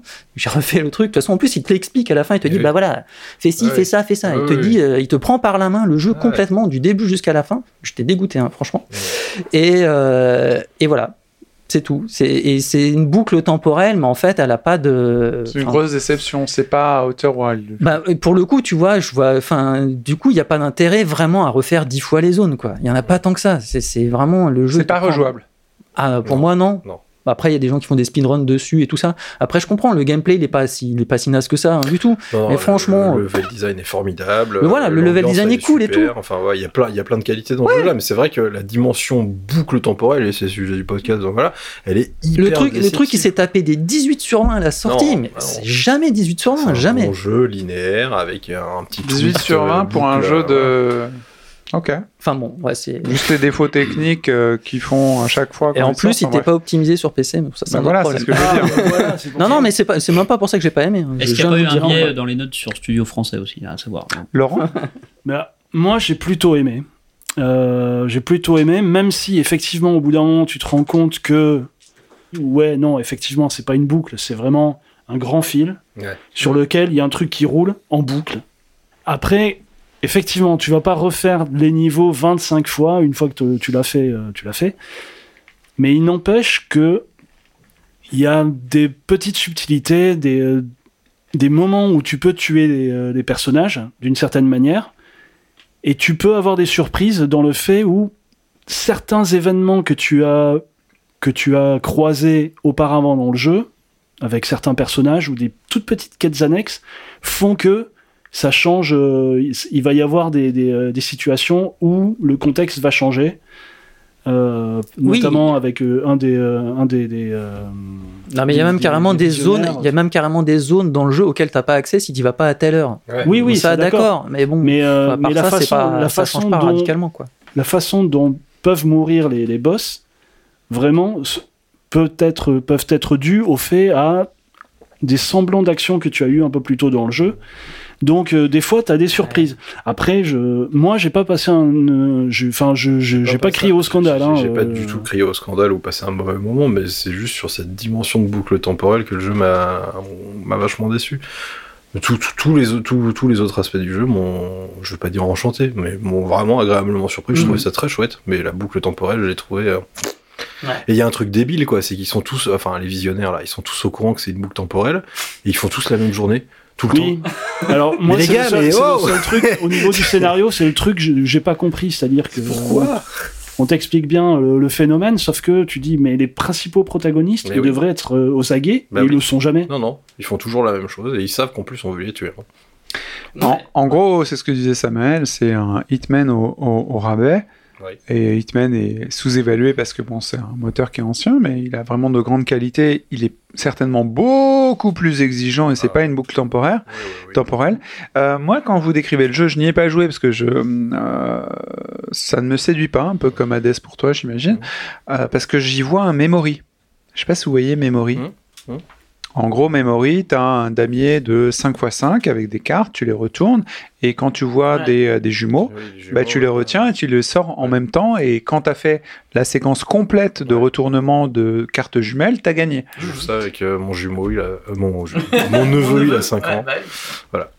Et euh, vraiment, ça m'évoque pas autre chose.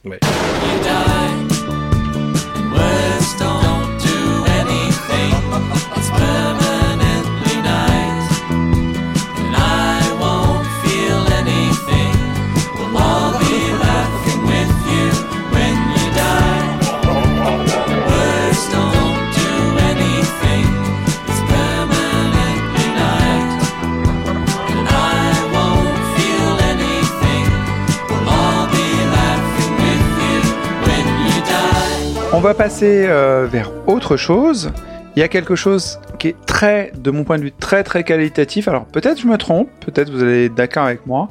C'est que sur les roguelikes et surtout sur les roguelites, donc des- finalement aussi des jeux plus récents, je suis fasciné par la qualité des musiques et des sons. Oui. Et je trouve qu'il y a un soin particulier dans la plupart des roguelites à trouver des compositions musicales qui te mettent dans ta zone, c'est-à-dire des musiques assez répétitives, mais pas que, pour avoir une très grande concentration sur le jeu que tu dois apporter. Alors bien sûr, ça vaut pour le jeu qu'a décrit euh, au tout début euh, Laurent, Crypt of the Necrodancer Oui. et sa suite, euh, le Zelda.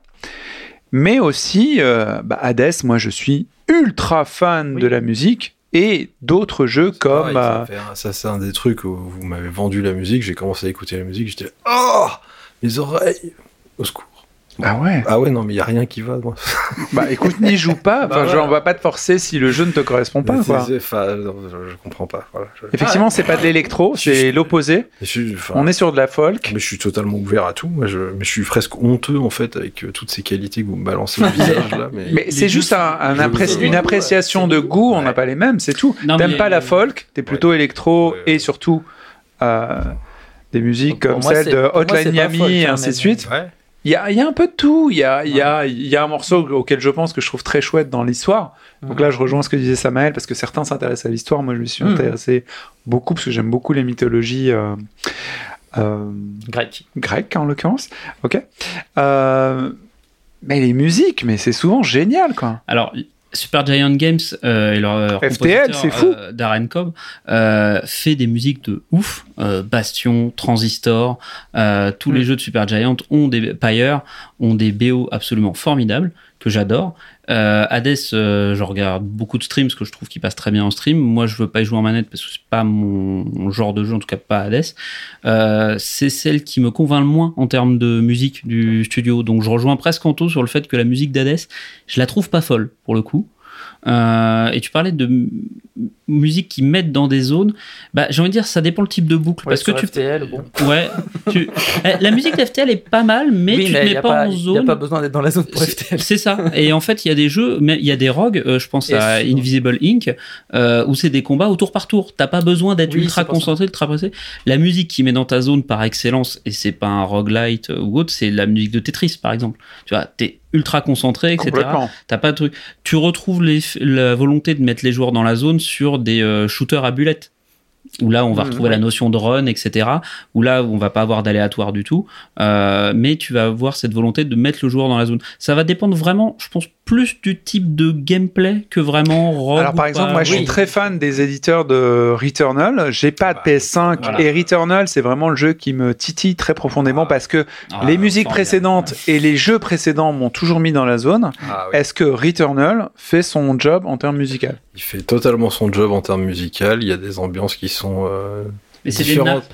C'est alors ouais, c'est pour ça que je trouve ça très très bien. C'est pas Ouais. vraiment de la musique, c'est des nappes euh, d'ambiance.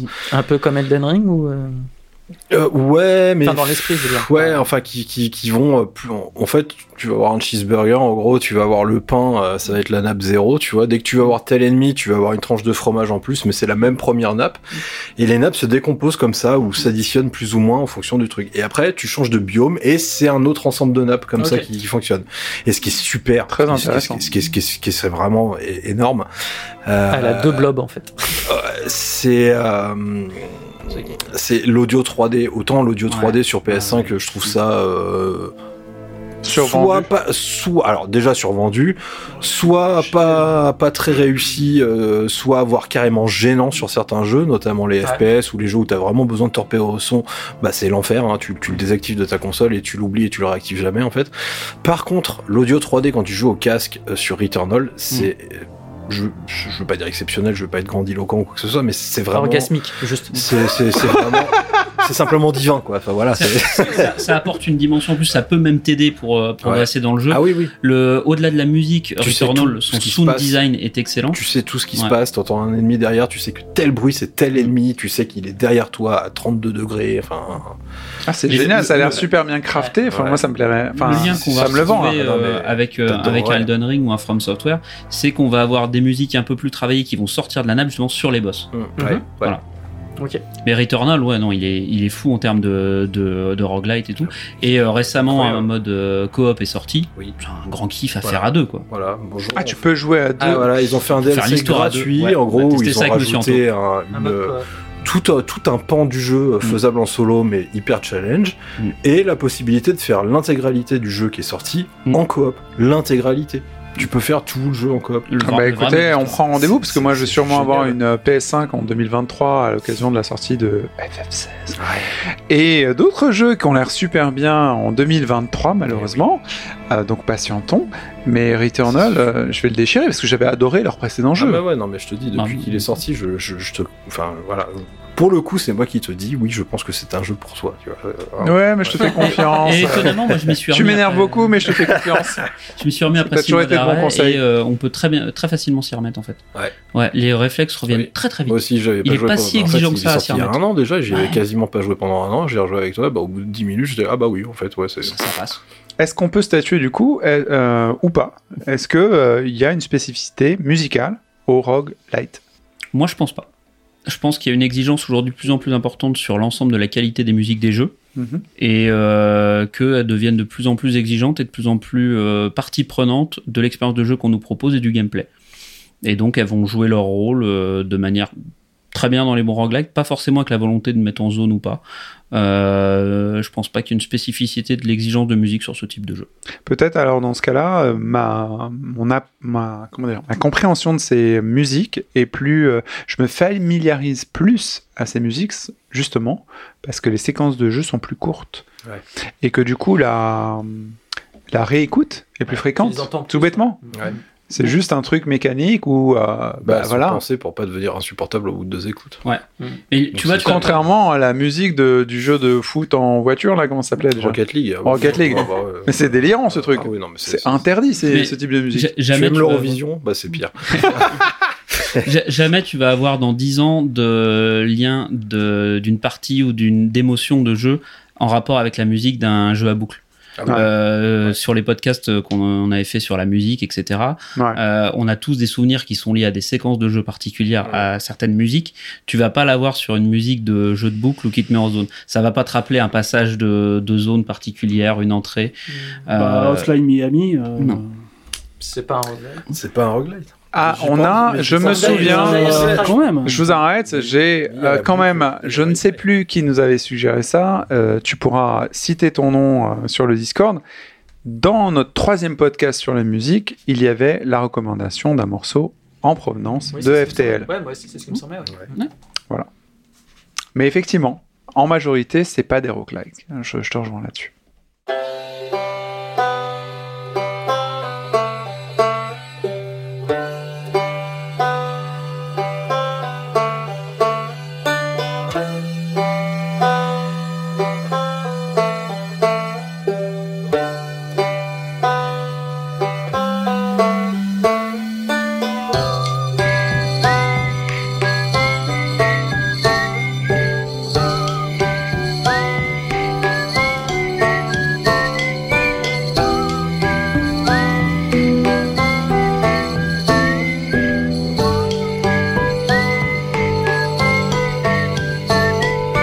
D'accord, donc euh, la musique n'est pas forcément partie prenante. On va tout de suite switcher.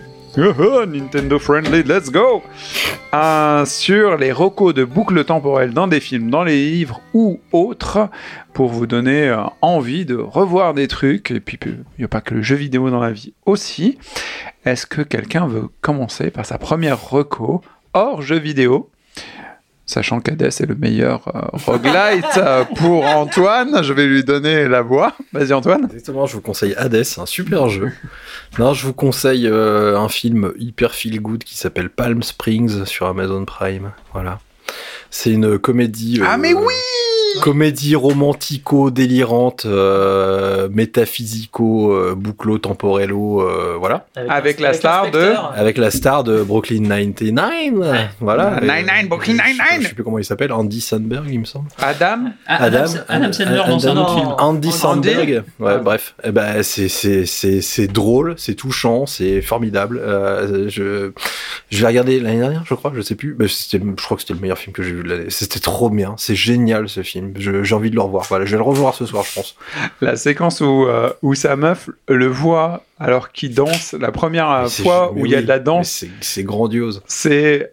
Tu te demandes ce qui se passe Ouais. et je suis d'accord avec toi. C'est trop puis, bien. Enfin, la, la séquence, euh, Palm Springs, c'est ça le titre sé- séquence dinosaure est, c'est- est incroyable. quoi. Palm Springs sur... Palm Springs, Amazon sur Prime. Amazon Prime, exactement. C'est Euh, sur euh, le, le c'est streaming du chauve. Vous savez qui c'est C'est Sur- l'exploiteur du peuple. sur, tout sur ça, tout ça. Bezos TV. Bezos TV, euh, Nos Pesos, beaucoup trop cher pour ce que c'est. Bref. Palm Spring, très bonne reco de Mr. Anthony. Est-ce qu'il y a une autre reco de boucle temporelle? Je dirais Sam. Oh, le film qui a marqué ma jeunesse, Un jour Ouais. sans fin, Un jour sans fin. The Groundhog Day. Le jour Du- de la marmotte. Voilà, le- du très très grand euh, Bill Murray. Euh, rapidement, le pitch de ce film, c'est un journaliste qui est euh, obligé de couvrir euh, par son directeur, on l'envoie en mission, quoi, le festival de la marmotte à Puxotony. rien à foutre à la base. Une, une pe- une petite, euh, petite manifestation annuelle dans une ville toute pourrie. Et en fait, euh, donc, il va vivre une journée de merde en faisant ce reportage-là. Euh, le soir, il se couche, il se réveille le matin et euh, il se réveille bah, Le la veille. Là, Ouais, voilà, ouais. il va revivre la même journée en boucle. Mais c'est vrai que si vous êtes jeune, euh, vous allez vous dire ouais, je connais pas ce film, ça me pète les couilles. Mais sincèrement, euh, Il le est film est encore excellent. touchant. il, a pas, est, il a pas mal vieilli. hein. il a pas mal vieilli et il est à découvrir parce Ouais. qu'il est vraiment. euh, Il est drôle, euh, il, est, euh, il est touchant, il y a une histoire romantique, il y a des histoires. Ouais, il est beau, il est musclé. Il est, il est très bien fait, on voit pas le temps passer, on se prend en affection pour les personnages. Euh, il y a de la petite musique qui reste dans la tête, le principe de la musique qui reste dans la tête. I got you. I got you, Ah, baby. ah, ah. Je l'ai pas vu depuis 15 ans, Donc- donc- tout de suite en tête. Ce, ce film, voilà, ne, vous montre l'exemple d'une boucle où euh, tous les jours, le monde autour de vous va vivre la même journée et vous, vous allez essayer de faire les choses différemment. Et pour la petite anecdote, euh, la Andy McDowell, c'est ça? Exactement. La star du film est donc la maman de la jeune fille qui joue dans Maid, une super série sur Netflix. Un maquillage catastrophique. Voilà. Donc, il joue aussi dans Maid d'ailleurs. Andy McDowell joue dans Maid et en fait, c'est la maman de l'actrice principale. Donc, allez voir Un jour sans fin. C'est très très Allez cool. voir, encore. Ouais. Ah non, mais- je pense qu'il doit être sur les, les plateformes. hein. Je sais pas lesquelles. Ah, je l'ai pas vu. Ah, cher- à chercher, mais sinon. À chercher, je crois qu'il euh, est. Il, est, il est disponible sinon partout. doit être- Euh, le le truc Blu-ray doit être à Prime, je 2,5€. Oui, enfin, vous allez le trouver tranquille sur les réseaux. Enfin, vous savez quoi. Un excellent film. Euh, Laurent, est-ce que tu as une recommandation de, de, de boucle dans l'univers culturel hors jeu vidéo? Alors ça vient de me revenir à l'instant, c'est pour ça que je me suis levé pour aller voir, mais pour être sûr de pas écorcher le nom, et du coup, comme il n'y avait pas le nom marqué, je ne sais pas, je pensais à Marc-Antoine Mathieu, je crois que c'est bien Oh son nom. Ah ouais, le, Qui, le euh, BDTiste le plus visionnaire de l'univers euh, existant. je trouve, euh, qui donc dans ses BD ne parle pas que de boucles temporelles, mais joue pas mal là-dessus ou sur les paradoxes. Mindfuck. hein. Le mec, c'est Ouais, ouais. Mr. Mindfuck. hein. Quand tu lis sa BD, euh, c'est waouh Bah, la BD est typiquement, euh, je, je sais pas si vous connaissez, mais euh, les BD sont typiquement, Tu parles de laquelle encore? Mais enfin toutes en fait. L'origine ou. Ah, je sais plus les noms parce que je les ai pas, je les ai pas toutes là. Il y en a une que j'ai Mais je crois que c'est l'origine dont tu parles. Non, mais euh, les autres aussi. Enfin, euh, toutes, toutes ces histoires sont dans des univers très très kafkaïens, donc c'est toujours en noir et blanc. Euh, dans des univers euh, administratifs, bureaucratiques, un Darkness, peu, un my peu friend. Et la BD, le support BD est lui-même un acteur de l'histoire. C'est-à-dire que, par exemple, physique, on, ouais. va prendre, on va prendre un, un truc tout simple. Une planche, se, se- donc euh, on lit une planche et euh, sur une des cases de la planche, on voit C'est qu'il y le a un mot trou. pour une plage, euh, une, une page, pardon, la planche, c'est une Oui, page oui. pour les vieux. hein. et on voit, on voit, euh, on voit qu'il y a un trou dans la, dans la feuille et que derrière il y a un dessin qui est, euh, on voit le, le héros qui est en train de discuter avec quelqu'un. Bon, on continue. Tu on vois voit le la- dessin voit la de- discussion du. un trou dans la page. Oui, oui, Oui, il y a un trou dans la page et tu vois la page suivante. C'est ça que tu tu es en vois la de page dire. suivante. Et tu continues l'histoire et tu ça vois. les tu- d'une heure d'autoroute une fois. Ah non, mais franchement, l'origine, achète l'origine. hein, Et tu, vois, tuerie. et tu tournes les pages et tu vois la con- Trop fort, le tu vois la, la discussion qui continue et quand tu arrives à cette page Ouais. qui était en dessous, ça te révèle en- un nouveau pan de l'histoire en fait auquel tu t'attendais pas, qui te fait revenir en fait. euh, Enfin, peut-être que je je je- j'ai pas l'exemple le plus le plus clair à expliquer, mais en gros, tu vas passer ton temps à suivre une histoire qui va éventuellement tourner sur elle-même parce que les pages te racontent, vont par ellipse, te racontent un moment beaucoup plus lointain dans l'histoire. Et quand tu arrives à ce moment lointain, tu dis Ah, mais attends, mais putain, ça me ramène au début du bouquin. Et par une fois, tu es obligé de, comme celui que j'ai, de lire jusqu'à la couverture de fin. Tu refermes le livre, tu as la planche qui continue, et la planche te ramène au début du bouquin. Tu vois ce que je veux dire? D'accord, ok. et en fait, euh, tout son univers est basé sur l'absurde, sur le, les paradoxes temporels, sur le sur le, la, la métaphysique en fait. Euh, des fois, il parle, de, il va partir, il va parler de Dieu, euh, tout en parlant de de, de, de mec qui a pas signé de chèque de fin de contrat ou machin. On parle de Dieu, Mais vous inquiétez pas, c'est pas un Mais mec relou. Hein, c'est complètement taré. Et du coup, la mise en forme de la BD joue justement sur ce principe de ellipse de dans le temps ou de boucle temporelle ou de non-sens, euh, tu vois. euh, D'accord. Moi, je soutiens Laurent si vous voulez vous faire un petit mindfuck en BD. Bah, Marc-Antoine Mathieu, déjà son nom il est improbable, mais c'est c'est super. Enfin, moi, quand j'ai vu ça, je me suis dit, mais Accessoirement un bookfuck aussi. un bookfuck si tu veux. ouais, Bah oui, parce que vu qu'il y a un trou dans le... Absolument. non, non, mais c'est- c'est c'est- c'est très malin en fait. Et c'est- on se dit, mais pourquoi personne l'a fait avant et, et tu le vois illustré, je suis complètement d'accord avec toi. Donc, euh, Marc-Antoine Mathieu, et tu conseilles tout en fait? En général, lui, ouais. euh, Celui dont tu parles, c'est l'origine déjà. Les autres vont un peu plus loin encore. Euh, le mais, en fait, c'est le dernier que j'ai acheté il y a longtemps, il y a plusieurs années. Il y a rien. Il n'y a pas un titre, il y a rien. Il n'y a pas un titre, il n'y a pas un- une maison d'édition. Il y a que dalle. C'est le bouquin de la couverture au, euh, à la page de fin, ouais. à la quatrième. C'est de la BD. Tu sais pas qui, qui a fait le dessin. Enfin, si tu connais pas le dessin de l'auteur, tu sais pas comment il s'appelle, quoi. Donc c'est pour ça qu'en plus, je me suis dit, attends, c'est bien lui. J'étais voir, merde, mais comment il s'appelle? Il n'y a pas son nom nulle part. Non, mais c'est c'est génial. Kafka, Kafkaïen, expressionniste et en plus euh, boucle temporelle. Ouais. Marc-Antoine Mathieu. Guillaume? Euh, bah, il y a, enfin, on peut parler vite fait de Edge of Tomorrow, qui est un, un- au cinéma, qui est un film qui exploite vachement la boucle temporelle et d'ailleurs qui Tom est très, Cruise avec Tom, Cruise, Power Cruise. Qui est d'ailleurs très inspiré des jeux vidéo pour le coup, je trouve. Complètement. C'est un jeu vidéo en film en fait. C'est un Euh, Diane Retry. euh, Il est trop bien. Complètement. C'est ça, ouais, voilà. En gros, euh, il faut sauver le monde et à chaque fois, enfin, ils vont essayer sans arrêt avec plusieurs, plusieurs méthodes pour trouver enfin la bonne solution pour, euh, pour sauver le monde à force de, de die and retry, justement. Tom Enfin, c'est Cruise, vraiment- Emily Blunt, euh, gaulée comme ça. jamais. Euh, elle a arrêté après. Parce que, Oh, elle a de ses bras dans ce film. Et je pensais à un film, euh, enfin à deux films qui ont rien à voir avec ce sont des films français qui sont qui datent un petit peu. Alors, je les ai pas, je les ai pas revus. Hein, je peux pas, je pas Oh, vous dire euh, l'intérêt et tout. Non, sérieux. Je pense à Smoking No Smoking. Ah, je pensais que tu allais dire L'éternel l'éternel retour, le meilleur film français de l'univers. Ah ben non, je connais pas ce film-là. Je vous le conseille si vous êtes, euh, si vous avez accès à des très très anciens films. Je crois que c'est 1950. Ah oui, d'accord. C'est vraiment très vieux. Allez Ouais, voir ouais. votre médiathèque. Non, là, c'est plutôt les années Chef-d'œuvre 80. de poésie, pardon. Là, c'est plutôt les années 90 et il y a pas, c'est pas vraiment une notion de boucle temporelle, mais il y a un petit peu ça quand même dans le film. C'est-à-dire qu'en en gros, c'est un, c'est un peu un scénario à tiroir. C'est-à-dire qu'en fait, on a, c'est c'est très théâtral en fait les scènes qu'on a, ça, ça, ça paraît presque du théâtre filmé en fait, où on a des scènes avec plusieurs personnages et tout. Je me rappelle plus très très bien de, de, de l'histoire et des tenants et aboutissants qu'il y avait euh, entre les personnages, mais il y en a, il y en a assez. hein. C'est avec euh, Arditi, euh, Sabine Azema euh, et tout ça. Et euh, le truc qui est marrant en fait, c'est quand je dis c'est un scénario à tiroir, c'est-à-dire qu'en fait, il y a des à la fin de certaines scènes, on- le film te dit et si il avait dit ça c'est-à-dire qu'en gros, euh, Ah. si s'il change sa réponse, qu'est-ce qui se passe? Et du coup, tu vois, ça, ça, on, on arrive sur une autre histoire. Donc il y a une espèce de, de boucle temporelle aussi en fait intégrée dans le film, c'est-à-dire qu'on revoit la scène et euh, ou alors on voit la, on voit, on voit une première fois deux scènes qui se suivent.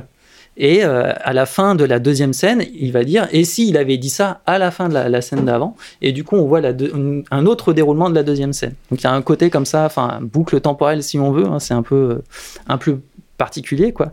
Mais ça me, j'y repensais en fait euh, quand, quand tu as posé la question. Et c'est, je trouvais ça assez intéressant en termes de scénario, enfin en, termes d'expérience cinématographique. Il y a un truc assez assez, assez déroutant en fait. Tu te rends compte que tu peux raconter la même histoire, enfin du coup plusieurs histoires différentes, mais, mais en même temps ça reste la même C'est histoire. quoi le nom déjà C'est très bizarre. Smoking, no smoking. Smoking? Ah oui, oui, je me rappelle des affiches dessinées. Ouais, c'est ça. Smoking euh, d'Alain René, donc. Alain René, tout à fait. Ok, je suis en train de classer mes fiches. Ça, Euh, Je sais pas si vous Ah, avez vu oui, Monster. Moi, j'ai un cabinet de souvenirs. Tu sais, je, je bouge avec les doigts euh, aux côtés de ma cuisse et du coup, je trouve les trucs. Euh, Alain René. Ok, qui cool. fait souvent des films à concept. hein. Il avait fait aussi, euh, on connaît la chanson, euh, voilà, qui est. Bah, Marianne Bad, euh, l'été. Comment il s'appelait ce film-là? L'été dernier, L'été Marianne Bad? dernier à Marianne Bad. C'est pas sur le Cherche principe de la, de la temporalité aussi, de la boucle Euh, Je sais pas, je sais que c'est une nouvelle vague, mais euh, j'ai pas accès à l'affiche. non, mais ça va être le y, il y crément. en a plein déjà, 404. mais bon. Non, j'ai fait un plein de créments, là j'ai bu une bouteille entière. Et euh, moi je vais vous conseiller, euh, toujours dans le même style, boucle temporelle et tout, je pourrais vous conseiller Harry Potter 3, qui est certainement le meilleur Harry Potter. Si vous n'êtes pas d'accord, c'est que vous n'avez pas de goût. Euh, voilà. L'armée des douze singes. L'armée des bien sûr. Ouais. La euh, enfin, Ah, c'est plus, plus les voyages dans le temps, c'est pour ça que j'ai hésité Ouais. aussi, parce que, ouais. Alors, en fait, je vais vous conseiller euh, surtout deux choses. Un, un film allemand euh, que vous avez peut-être vu, parce que moi j'aime bien. Bref. Euh, c'est. Ouais, non, c'est Matrix et c'est euh, court, euh, Lola court. Ah oui. Ah oui. Euh, Rent, Ah oui, Lola. Rent, où en gros c'est une meuf. Déjà, c'est un film féministe, euh, donc ça c'est important. Non, mais sérieux, sérieux, parce qu'il y a quand même euh, les Américains là font des tas de Marvel qui servent à rien, qu'il faut les foutre à la poubelle, euh, qui, euh, enfin, qui respectent pas euh, la moitié de la population humaine. Euh, Court Lola Rent, c'est une meuf qui doit sortir son mec de la merde parce qu'il a fait euh, n'importe quoi. Ouais. Et du coup, eh ben, elle essaie une première fois, puis elle essaie une seconde fois.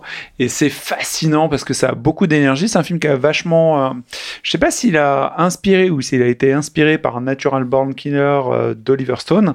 C'est un film euh, post-MTV, beaucoup de couleurs, il y a des dessins animés dedans, enfin, c'est un truc un peu taré. Et de trouver la thune pour rembourser les créanciers de son mec, sinon il va se faire égorger Mm. comme un porc. Donc c'est un film allemand, donc vous inquiétez pas, c'est quand même très sympa, c'est très cool, il y a du sexe, Il y a beaucoup d'action, enfin, c'est dynamique, comme tu dis. hein, Sexe, action, voilà, des trucs vraiment cool, pas des trucs chiants. euh, voilà, c'est euh, enfin des trucs que moi je. nous. Voilà, non, non, mais moi, moi j'apprécie ça. Ça, c'est vraiment cool. Et j'avais une autre idée que j'ai oubliée, donc on va s'arrêter là.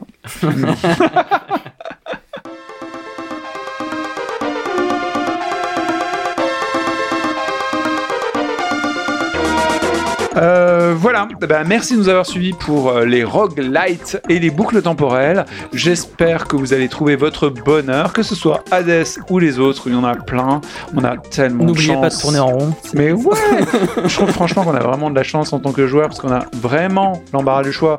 C'est juste le temps qui manque. Peut-être qu'on fera un podcast là-dessus, mais on- bref, on verra. On vous retrouve euh, la semaine prochaine. Merci d'avoir suivi J'aime jouer. Merci si vous êtes abonné, si vous avez liké, si vous avez des trucs. Faites des trucs pour nous soutenir parce que l'air de rien, bah, ça peut peut-être nous soutenir de nous soutenir. Hein, non? Qu'est-ce que t'en penses? Je vous le refais encore. Merci d'avoir suivi J'aime jouer. Bref. bref. On se retrouve dans une semaine. Abonnez-vous. Continuez la conversation sur Discord. Et d'ici là, jouez bien. Bye bye. Bye bye. Salut. Wouhou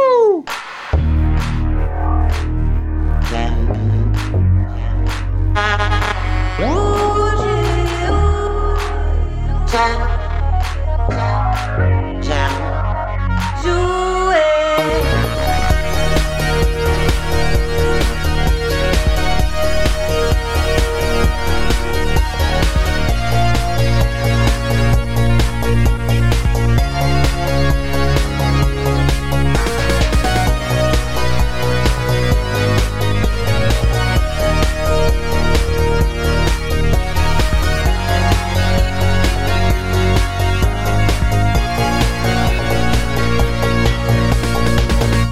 J'aime jouer le podcast.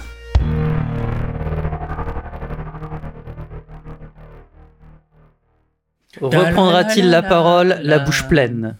C'est ça la question que tout le monde se pose. Tous ceux qui ont un jour fait du multi avec Yacine savent qu'il en est capable. Bonjour, bienvenue dans J'aime jouer. J'ai deux estomacs comme les vaches. Il aura fini sa flûte. Je suis sûr qu'on fasse une, géné- version de générique à la bouche. Ouin, ouin. Notre père. C'est un on ex. ferait ta ta ta ta ta ta. Ouais. En épisode bonus.